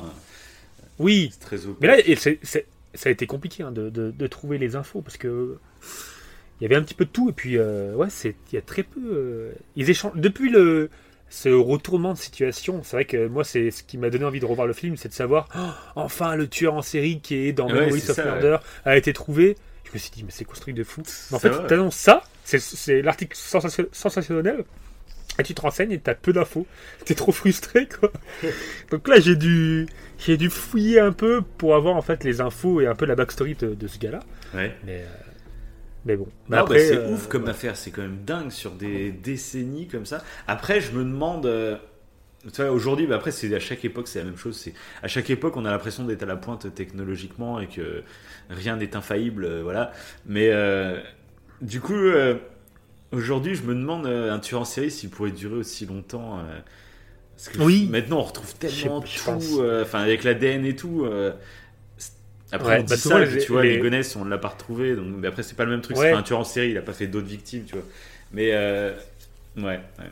Bah, les experts en criminologie, ouais, ils le disent des fois, c'est que maintenant, ça serait beaucoup plus difficile pour un tueur en série de sévir. Mm. Puis là, en plus, euh, on le voit, c'est qu'il avait vraiment les avantages pour lui, quoi. Vu euh, Oui, le plus, climat politique ouais. qu'il y avait, euh, il était plutôt tranquille. Puis la poli- les policiers. euh, Et du coup, rien. on sait, bah, enfin non, t'en sais pas plus du coup sur son profil de tueur en série, euh, Non, parce qu'il est pas. Non, pas- ouais.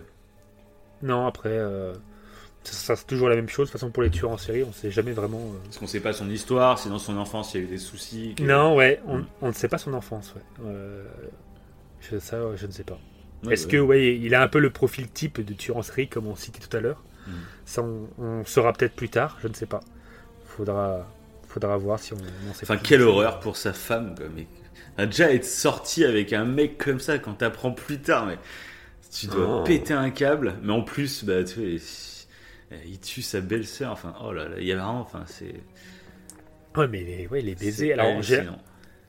Bah, alors après, alors apparemment, parce qu'au début, ce que j'ai cru, c'est qu'en fait, le fait qu'il rencontre euh, sa femme Ouais. l'avait canalisé Ouais. en termes de crime, tu sais. Mhm. Mais en fait, non, parce que je sais pas si tu te rappelles, je, je disais qu'il avait fait quatre autres meurtres, quatre autres meurtres qui n'avaient pas, euh, dont on- qui ne sont pas officialisés, même les noms et tout, tout ça, c'est resté secret. Mhm. Mais ces quatre autres meurtres ont été faits entre 91 et 93, donc Mhm. pendant qu'il était avec sa femme. D'accord. ouais. Donc en fait, il a pas arrêté quoi. En fait, pendant qu'il était avec sa femme, il a continué à faire des meurtres. Mm. Et après, bah, sa femme l'a quitté. Bah, il s'est dit tiens, bah ok, bah, je vais m'occuper de ta belle-sœur. Et là, il s'est fait arrêter. Mais il a pas arrêté le gars. En fait, il... je pensais moi à tort en fait que sa femme, euh, Ouais, vu il qu'il avait rencontré sa femme, Mm. il l'avait arrêté, mais non. Donc il a eu un enfant, t'as dit, non? Ouais, alors ouais, j'ai vu qu'il avait eu un enfant, mais j'ai pas reçu, j'ai pas réussi en fait à avoir plus approfondir les infos là-dessus. Ouais, bon, a- après, ça, c'est pas plus enfant. mal qui cache un peu euh, l'identité Ouais, ouais. du gamin, tout ça, parce que là, ça doit être horrible aussi, ça. Ouais, pour Parce le que ça, bah, on parlait tout à l'heure de Fourniret, et Fourniret, euh, il avait un gamin. Et d'ailleurs, avec sa, Oui. sa femme, la Monique Olivier, il s'était servi du gamin pour attirer des, des gamines. En disant, euh, genre, la, la, femme, la Monique Olivier, elle arrive avec le bébé, euh, et du coup, ça attendrit. Un enfant a beaucoup moins de crainte. Tu vois une femme qui arrive avec un bébé dans les bras, euh, forcément, Ouais. les, les enfants étaient plus enclins à les suivre, tu vois. C'est ça. C'est ouais. horrible. Mais du coup, bah, le gamin, le, qui était bébé à l'époque, bah, lui, il, est, enfin, il, est, il a grandi, du coup, maintenant, c'est un adulte. Ça va être horrible. Et du coup, il est super protégé. Niveau de- il a changé de prénom, de, enfin, de nom de famille au moins, c'est plus fournirait. Euh, mais euh, ça doit être extrêmement dur de se dire en plus qu'il a finalement il a participé complètement involontairement mais il a Ouais, il doit participé avoir une et puis même dire que, Culpabilité. dire que ses parents c'est ça c'est ah Ouais, putain, c'est ça. Il doit, ouais, il doit être, euh, ouais. il, il doit être en pleine euh, crise d'identité, quoi. Je sais pas du tout, de mais ses ça propres doit parents. être vraiment, euh, vraiment ça doit particulier. Apparemment, il veut pas parler, il veut plus parler à ses parents ni rien. hein. Ouais, bah, ouais, tu Tu m'étonnes. tu m'étonnes. bon, voilà, bah, du coup, qu'est-ce que tu penses maintenant du film? Maintenant, tu peux spoiler, hein, parce que là, on a tout dit. on a tout dit. Bah, du coup, le film film, je trouve extrêmement mauvais. Euh, extré- non, bah écoute, c'est euh, pas forcément changer d'avis par rapport au truc. Du coup, euh, bah, tu vois, c'est comme tu me disais. Euh, parce qu'il faut savoir, c'est que du coup, euh, moi je l'avais vu il y a quelques années, toi aussi. Mhm. Toi, tu l'avais carrément Blu-ray. Et du coup, bah, on- bien Ouais, sûr, ouais, comme ouais. d'habitude, dès qu'on fait une émission, on se remate le film avant d'en parler, parce que pour être vraiment euh, frais dans notre avis, on va dire. voilà. Et, tu m'avais dit, bah toi, du coup, as, avant de le revoir, tu as fait toutes ces recherches. Et du coup, là, tu l'as revu euh, en ayant ces recherches. Et je t'avoue que ça me fait un peu le même effet. Euh, je vais pas le regarder tout de suite, hein, parce que clairement, je l'ai regardé hier, je vais pas me le taper ce soir. Ah, mais, mais t'as envie. T'as envie Mais de- ouais, de, je de me le dis- refaire, ouais. Je vais le garder en mémoire sur mon iPad et euh, je me le referai dans quelques mois, je pense. Avec l'affaire, euh, c'est vrai que c'est, intéressant. là. J'ai des petites anecdotes qui vont te donner encore plus envie, je pense, de te le re-regarder sur le film. Mhm. Euh, bah, par exemple, le, au tout début, tu parlais des, coups de pied, des deux coups de pied en avant, là. Le Oui. fameux drop kick, on appelle. Oui, Karate Bah, Kid. au- Ouais, oui, t'as lui, et t'as au tout début le flic, en fait, des campagnes, il saute sur le flic des Oui, villes. aussi, oui, oui, oui. Voilà. Et bah, ça, c'était une totale impro. Et en fait, tu vois qu'il y a beaucoup d'appro. Euh, moi, je l'ai senti l'impro. Ouais. Euh, ah bah, à un moment, quand ils sont sur une, euh, une scène de crime, à un moment, il y en a un Oui. qui se rétame, tu sais, en descendant le truc, il glisse et il se casse Oui. la gueule. Et là, je l'ai Ouais. vu, euh, le policier, déjà, je sais plus ce qu'il dit. Justement, le policier de, de la campagne, là, il dit un truc, euh, mais tu, ça sent l'impro. Et puis, t'as le, le sorte de patron de la police qui est à sa droite. Et tu sens qu'il a une, pas un, pas un fou rire, mais tu sens qu'il a un petit, euh, il Ah oui, d'accord. Et D'accord, il ricane, ça, ouais. ça, j'ai fait, ah ça, ça sent la petite scène d'impro. L'autre, ça se trouve, il devait pas se rétamer aussi violemment par terre. quoi. ça se trouve. Ça, j'ai fait, c'est Ben, beau, ça. Ben là, c'est euh, cette impro, elle a causé un peu des, euh, alors des problèmes qui sont devenus, euh, au contraire, une aubaine en fait, Ouais. parce que le flic, euh, donc euh, des, des, des campagnes, a sauté donc les deux pieds joints sur le flic des villes, et c'était pas prévu. baiser, quoi. Mais c'était pas prévu. Donc le, flic des la villes, quoi. il a, il était dégoûté. Ouais, Il, a- tu- il lui a, il lui a fait la gueule pendant tout le film, tout le film. Le mec, c'est quoi cette pulsion, quoi? Tu me sautes. Mais oui, mais même, en fait, tu le vois, le caméraman lui-même ne s'y attendait pas, mais qui filme mal la scène. C'est énorme, c'est vrai que ce vieux coup de pied de karatéka, en plus. Mais tout le monde, en fait, même le réalisateur, il a été surpris et il a dit, bah, c'était la première euh, scène et ils ont même pas recommencé, rien, il a fait couper, elle est parfaite. et sauf que du coup, les deux, enfin, bah, surtout le, l'acteur qui joue le flic des villes, et- et, euh, avait une, une belle petite rancœur contre le gars, parce que c'était pas prévu.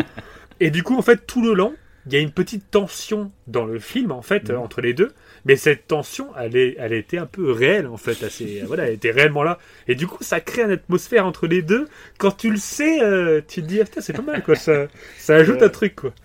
Mais c'est vrai que euh, ce mec-là qui fait le dropkick, là, il fait beaucoup, il a, il fait beaucoup d'impro, même à la fin.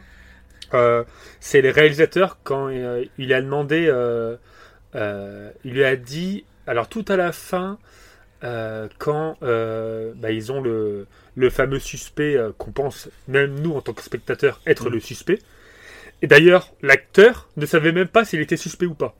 Mm. Apparemment, ça l'a torturé. hein. Le- L'acteur qui jouait le, le- Il a appelé apparemment Bong Joon-ho totalement bourré. Je sais pas, vers 2h du, mar- du mat en lui disant Bong Joon-ho, alors est-ce que je suis suspect ou pas? Dis-le moi. J'en peux plus ou je sais pas quoi. le mec en pouvait plus. En fait, il avait du mal à jouer son jeu en, ne sachant pas en fait s'il était suspect ou pas, si Ouais, c'était vraiment le tueur ou pas. Compliqué, ouais. Et euh, mais c'est vrai que nous-mêmes, en fait, on le sait pas, quoi. Mm. Et, euh, et à la fin, en fait, bah, euh, bah, du coup, l'acteur qui joue, je dis pas les noms parce que je vais les écorcher, peu, Oui, puis je les ai même pas notés. Euh, mais du coup, l'acteur qui joue le flic des, des campagnes, et bah lui, le réalisateur, Bong Joon-ho, lui a dit Est-ce que tu peux faire une phrase d'impro à la fin avant de relâcher ce suspect quand il va dans le tunnel? Et il me dit Il faut que tu trouves une phrase et fais-le. Et en version française, moi je l'ai vu en version française, la phrase c'est juste euh, euh, par. euh, je sais, non, c'est il dit je j'y arrive pas. il n'arrive pas à déceler en fait si c'est lui le tueur ou pas via son intuition quoi. Mhm. Alors qu'en version coréenne, en fait, la phrase qu'il dit c'est et tu manges bien ou pas? C'est une Bah. phrase comme ça. Ouais, c'est bizarre comme phrase. Et même tout le studio, et même euh, dans, quand ils ont filmé la scène, ils ont rigolé parce que personne n'a compris en fait euh, cette, ce- cette phrase. Mais apparemment, euh, en Corée, en fait, euh, là, c'était traduit en anglais. Mais apparemment, en fait, c'est une phrase qui n'est pas vraiment traduisible en anglais et qui a plusieurs sens. D'accord. Mais voilà, donc ça a un sens peut-être pour les Coréens quand tu regardes en version coréenne, mais pour nous ça nous paraît totalement bizarre. Mais à tel point qu'en fait que moi quand j'ai vu le, j'avais vu en fait la making of avant le film, et moi j'attendais cette phrase bizarre et je l'ai pas eu du coup parce que c'était pas du tout la même en version française. donc ils l'ont carrément enlevé. Quoi. Mais bon, il y a plein de trucs comme ça. Je trouve que c'est euh, c'est c'est cool quoi. L'impro qu'ils ont. Bah d'ailleurs le suspect pervers qui va se picoler dans avec, la sa- forêt, là. avec son vieux string rouge. Ouais, c'est ça. Et bah lui, c'est euh, c'est lui Par contre, théâtre. c'est gros. Hein. Le mec, euh, ils sont trois, tu sais, en 5 minutes, ils sont trois à revenir sur la scène de crime. Dont un mec qui vient se branler, quoi. Oui, c'est clair. Le mec a vraiment C'est pas de bol, quoi. Il veut juste aller se branler tranquille dans la forêt. Il est sur la scène de crime. Ah, mais- Et lui, c'était le mec qui jouait dans, le, dans la pièce de théâtre. Ils ont pris la. Voilà. Qui jouait trois suspects dans la pièce de théâtre. Donc, euh, bon, voilà. Avec cette vieille course-poursuite. Puis après, ils sont au chantier. Et le mec, il se baisse et tu vois son vieux string qui dé- Oui Le mec, il fait genre que- qu'il travaille comme s'il fuyait personne et tout. Et c'est marrant parce que. Euh, Mais c'est ça qui est marrant, je trouve, dans ce film. C'est je te dis, c'est le côté burlesque Ouais, qui ressort. C'est ça, C'est, exactement. euh, parce que t'as un mélange d'horreur, mais t'as un mélange, ouais, il y a vraiment des scènes burlesques et c'est. Ça, tu le vois pas dans notre cinéma français ou américain. Ça, tu le vois. Enfin, c'est soit de la Ouais, comédie, soit, euh, soit du Ouais, drame, mais il n'y a pas ce mélange. Et ça qui est assez intéressant dans ce film. Bah, t'as ouais, t'as ce que t'as, ouais, t'as les moments d'horreur quand il sort sa tête. euh, Ah oui du blé, là. Mais cette scène, Et qu'il elle la est immonde. Ah ouais. Eh en plus, tu le vois en Il flou, court à quatre une vieille tête qui Il se lève des blés, quoi. Quelle horreur. Et ils ont pris trois acteurs hein, pour le tueur. Pour Ouais, pas qu'on- ouais. Pour, ouais, pour vraiment dire, euh, pour pas que les spectateurs voient Mm. qui c'est et tout. Ouais, ça, Donc, mais ça, euh, c'est super bien pensé, du coup. Parce que, justement, Mhm. à chaque fois qu'il y a les scènes de crime, moi, j'étais à fond en train, de, d'essayer de regarder, attends, est-ce que je vais reconnaître un acteur ou quoi? Et, euh, et c'est vrai que c'est, vraiment pas con de prendre des acteurs différents à chaque scène. Parce que, du coup, toi, tu t'attaches à un point, genre physique. Ah, tiens, il a un peu une coupe de cheveux comme ça. Puis après, quand tu le revois dans une autre scène, tu fais, ah bah non, il a pas exactement la même. Et du coup, t'es perdu. Et ça, c'est super intelligent, du coup. Ouais, et il, a- et il a fait gaffe aussi aux vêtements, Mm. euh, parce qu'il voulait pas qu'on pense que c'est le suspect qu'on voit à la fin. Mm. Et donc pourtant, c'est ce suspect-là qui joue des fois le tueur, mais pas toujours. Mhm. Et euh, même au niveau des vêtements, il, il faisait des teintes qui étaient un peu neutres euh, entre, euh, avec d'autres teintes de, de suspects potentiels. Mhm. Mais il, a- il avait créé vraiment une teinte de vêtements pour pas qu'on, ouais, vraiment, pour vraiment qu'on soit dans le flou total. Donc Ouais, il a vraiment, euh, il a fait vraiment en sorte que ça, qu'on le voit pas quoi. Mais non, franchement, de toute façon, à chaque fois, je trouve qu'il fait un film, et il, il le fait à fond. Puis même les Mhm. plans qu'il fait et tout, c'est, magnifique. Donc, euh, je, je, je- je- c'est, ça peut paraître un peu long. Je pense parce que ça- il y a quand même pas mal de longueur peut-être. Non, Après, non. moi, j'aime beaucoup. Euh, Ouais, non, toi, ça va Euh, ouais, pas eu- non, non. Enfin, personnellement, en tout cas, hein, moi, des fois, en plus, je peux le ressentir, Ouais. ça, les longueurs. Mais euh, non. Enfin, une fois que t'es bien dedans, en fait, euh, moi, Ouais, c'est ça, oui. Donc non bah après après un truc que j'ai beaucoup aimé moi dans le film c'est que le en fait le, le flic des villes c'est ça que je kiffe aussi avec cette histoire il a créé quand même un truc intéressant c'est que du coup le flic des villes qui est le mec scientifique qui se base que sur des faits etc et tout alors que le flic des campagnes lui c'est le mec euh, il va euh, forcer les suspects à faire des aveux etc il va comme, comme avec l'autre qui se prend pour Bruce Lee là Puis, bah, vraiment, ouais, par conviction, Ouais. lui, hein, c'est. euh, Bah, en fait, intuition, ouais, bah, le- je la suis jusqu'au bout. quoi. Voilà, il fait, il se fait, il se fie seulement à ses intuitions, c'est tout. Alors que l'autre, il se fie aux sciences. Sauf qu'à la, à la fin, ça change. Parce Oui, qu'à la fin, euh, le flic des campagnes se fie au test ADN, alors que le flic, euh, bah, Prêt à buter l'autre euh, parce qu'en plus. ouais, il est prêt à buter parce c'est- qu'il est persuadé que c'est lui. que persuadé. c'est un Et puis en peu- plus, euh, bah, il tue justement l'écolière qui. Oui. c'est- Alors je sais pas, je me rappelle avait- plus pourquoi il, c'était- pourquoi il avait foutu son, son pansement là. Je, je me rappelle plus exactement la raison. Je sais pas. Bah en fait, elle s'était blessée et vu qu'il voulait euh, avoir des infos sur les toilettes parce qu'il y avait une légende Ah oui, sur les c'est ça, toilettes. ouais. euh, Donc pour se rapprocher tranquille pour faire un gentil. Ouais. C'est ça, voilà. Donc du coup, il, ouais, il met le pansement. C'est vrai que ce petit pansement, en fait, il est pas anodin. En fait, c'est, ouais, c'est. Tu t'apprends, tu vois que c'est la, la collégienne qui, bah, qui connaissait quoi. Mm. Et c'est vrai que là, il est vraiment atteint. Il est vraiment, il part, euh, il devient euh, l'oppo. En fait, il devient, il change tous les deux de rôle. Et je trouve que c'est, euh, c'est, c'est brillamment, brillamment pensé. Mhm. Et en plus, la collégienne, à un moment, le tueur euh, choisit. euh, et à un moment, il y, a, il y a une section. On voit la femme du flic des campagnes qui se balade seule dans l'obscurité. Ouais, ouais. Et Oui. il y a la collégienne qui va passer. Et le. à- à- voilà. Il à, je sais pas, 5 secondes près, le tueur aurait pu choisir quelqu'un d'autre ou quoi. Mhm. Il aurait pu choisir le- la femme de- du, euh, du flic, quoi, qu'on voit depuis le début. Mhm. C'est vrai que c'est. Et il aurait pas eu d'enfant, en plus, le flic. Et euh, parce qu'on le voit à la fin avec des, des enfants, tu sais le flic des campagnes. Et Bong Joon-ho a voulu jouer là-dessus en disant voilà, quand t'enlèves une vie à un enfant, il dit c'est encore pire que tout parce que euh, on- il voulait faire comprendre qu'il y a toute une vie derrière possible. Ah oui, c'est ça. Et, euh, mais c'est pour ça qu'il je sais pas, il pense à plein de trucs. Je trouve que c'est intelligent à chaque fois. Ça, la, Ah oui. la réalisation elle est intelligente et tout, donc euh, Bah, on vous conseille Voilà. aussi ses autres films. hein. C'est vrai qu'il a une filmographie quand même qui commence à être impressionnante. hein, parce que Parasite quand même a été Ouais. primé. euh, euh, bah, il a eu l'Oscar du meilleur film étranger et du meilleur film tout court. hein. Il a eu la Palme Oui. d'Or à Cannes. Euh, ouais, c'est la Palme d'Or carrément qu'il a eu, je crois.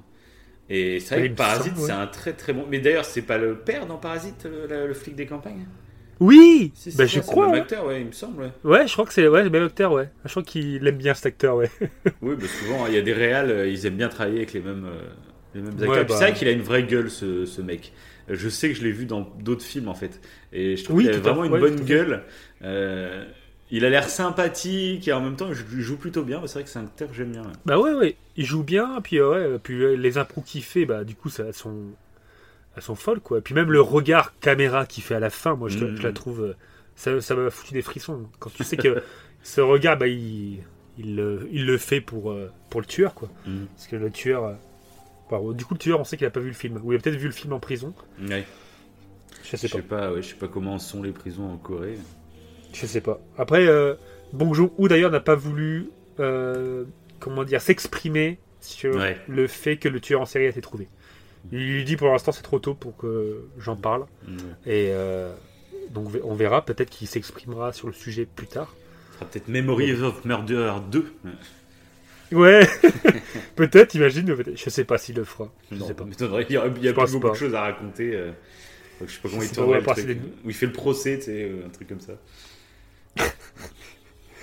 Mais euh, du coup, ouais, voilà, donc euh, donc c'est moi le film, ouais, je, je- je le conseille à au-delà de, de tout, de tout le côté fait réel, qui est tout, du coup plutôt bien euh, retracé, quoi, avec le côté Ouais, c'est bien d'avoir les deux, du coup. Et là, du coup, Ouais, c'était pour ça qu'on voulait vous parler de cette affaire, parce que enfin, c'est, Oui. ça nous avait pris par surprise, comme ça, t'avais regardé ça un soir comme ça, et t'as fait putain Ils l'ont retrouvé, quoi Oui, c'est ouais. génial, quoi. C'est, parce que c'est vraiment un film, à l'époque, quand on l'avait regardé, le film, du coup, il n'y avait pas eu de, d'avancement de l'affaire. Donc tu finis quand même le ça. film sur cette frustration de te dire merde, il est encore dehors, euh, Bah, on tu n'en sait pas ouais. plus.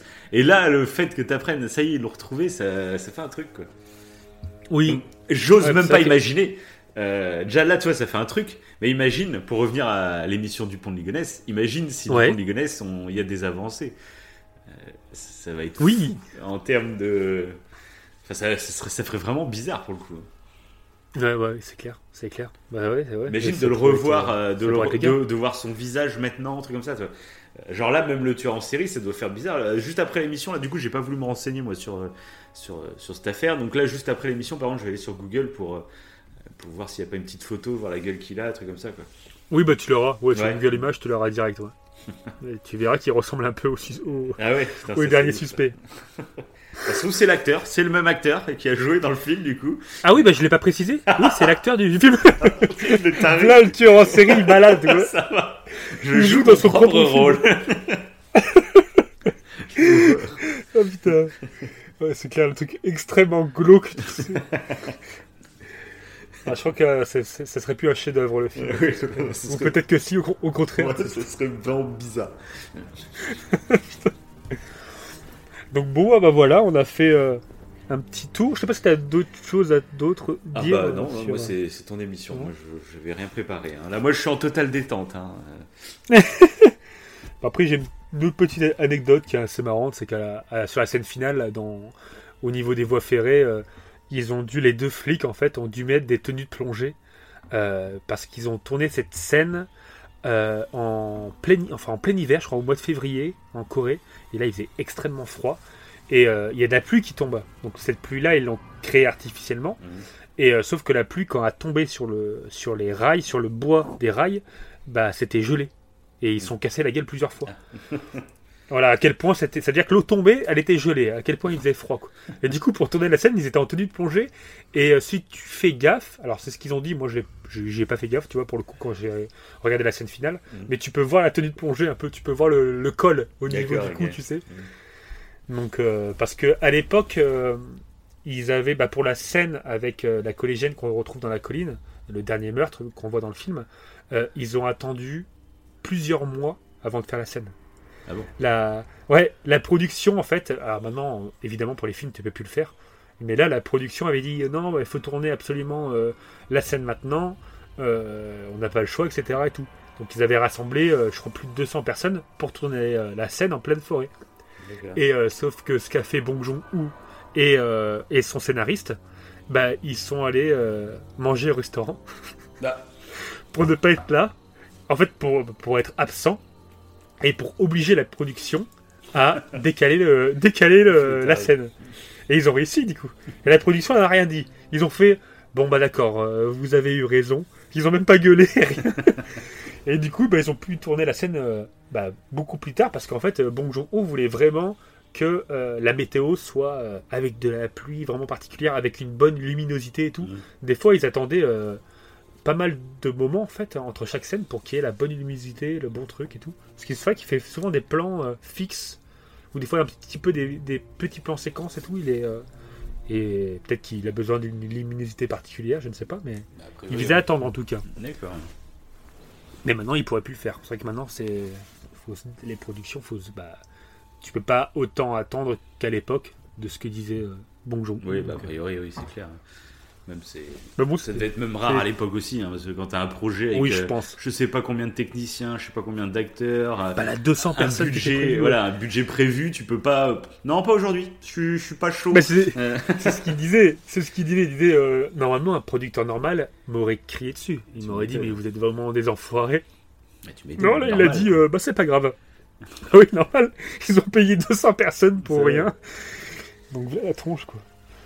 Enfin bon voilà. Eh ben, c'était Voilà, beau. bon film, quoi. C'était très beau Très tout bon ça. film. Ça y est, l'enquête est résolue par l'inspecteur Wivo Cerveau. Et oui, bah c'est moi qui l'ai enfermé en prison. Du coup, j'ai envoyé les, les preuves à la police coréenne. C'est de là que son nom est sorti. T'as vu le film, t'as mené ton, ton, ton enquête et puis, euh, puis t'as Ah bah oui, bah ça fait, l'affaire, quoi. Ça fait depuis 2003 que je que je que j'essaie de trouver le tueur. Je l'ai enfin trouvé. À distance, en plus la distance. Ouais, t'as tout fait à distance. T'as piraté leur Ah. serveur et puis voilà quoi. Bah ça a été long, hein. 30 années. 30 années où euh, Tu vas pouvoir reprendre Ah, là, ta vie, ça y est. ouais, bah j'ai commencé, j'avais un an. hein. Euh, j'avais un an, j'ai commencé l'affaire. Euh, Le sais. Enfin bon voilà. Trêve de plaisanterie. On va faire une petite cérémonie bouddhiste nous aussi pour euh, après euh, toutes les victimes qu'on a citées. Vous aussi d'ailleurs, tous nos éditeurs, vous êtes obligés de faire cette cérémonie. Donc ça dure à peu près un mois. Un mois sans téléphone, sans télé, dans le noir complet. Nu. le truc, c'est une grosse secte, de je ne sais où. Bon, bah voilà, comme d'habitude, euh, petit pouce bleu si vous avez aimé, des étoiles. Et d'ailleurs, si vous avez aimé, précisez-le bien, parce qu'il y a un autre film, comme je le disais au début de l'émission, de policier coréen que j'adore aussi, qui n'est pas de Bong mais qui est aussi tiré d'un fait réel et qui est un peu dans le même délire de policier coréen, qui est et tueur en série euh, beaucoup plus taré. On est plus dans le, dans le psychotique, hein, euh, qui attaque n'importe quand en pleine journée. Excellent. Voilà, ça c'est juste pour euh, teaser un peu. Bah, moi, pour les teaser, donc pour ceux qui aiment euh, ce genre d'émission fait divers, comme on vous a dit, on n'en fera pas tout le temps. Oui. Mais j'en ai une autre sur une autre affaire, moi, française. En fait, toi, tu fais les, les affaires coréennes. Moi, je fais les affaires euh, françaises. Donc, moi, Oui, j'ai une autre. celle- celle-ci aussi, je l'ai élucidée. C'est une autre que j'ai élucidée. Et moi, c'est une autre affaire française que j'ai en préparation, mais je pense que ça sortira plus début 2021. Voilà. Euh, alors, pour un petit indice pour ceux qui suivent un peu, euh, il y a un téléfilm qui est en prévision sur cette affaire. Et du coup, bah, pourquoi pas sortir notre émission à peu près à la même période? Et il me semble que c'est début 2021. Voilà. Ok. Oh, c'est beau. Ah, D'ailleurs, juste avant de terminer, euh, tu peux nous dire à quel point la fiction ligonnaise était intéressante, du coup? Elle est bien Ah. ou... Ah. Donc oui, euh, donc la semaine où on enregistre, là, il y a eu une série sur M6, Un homme ordinaire, qui reprenait donc l'affaire ligonnaise. Donc euh, pour le coup là, c'était pas fait exprès qu'on fasse notre émission et qu'il y ait cette fiction derrière. Et euh, et voilà, je ne parlerai pas Ouais. sur cette série parce que dans notre podcast, on ne parle que des choses qu'on aime. Donc je ne serai pas méchant et voilà. Allez, C'est beau, c'est beau. allez, salut. Allez Ciao C'est bizarre quand même. Quoi donc? Ben, parce que l'autre jour, en revenant de l'école, il y avait un autre monsieur qui regardait dedans comme vous. Alors, j'ai fait comme pour vous, je lui ai demandé pourquoi il regardait dedans. Et qu'est-ce qu'il a dit? Qu'est-ce qu'il a dit? Ah, ah, ah oui, il a dit qu'il s'est souvenu de ce qu'il avait fait ici, il y a longtemps, et qu'il voulait revenir voir comme ça. Et est-ce que tu as vu son visage? À quoi il ressemblait? Il avait hum, un visage ordinaire, Ordinaire comment? Juste ordinaire.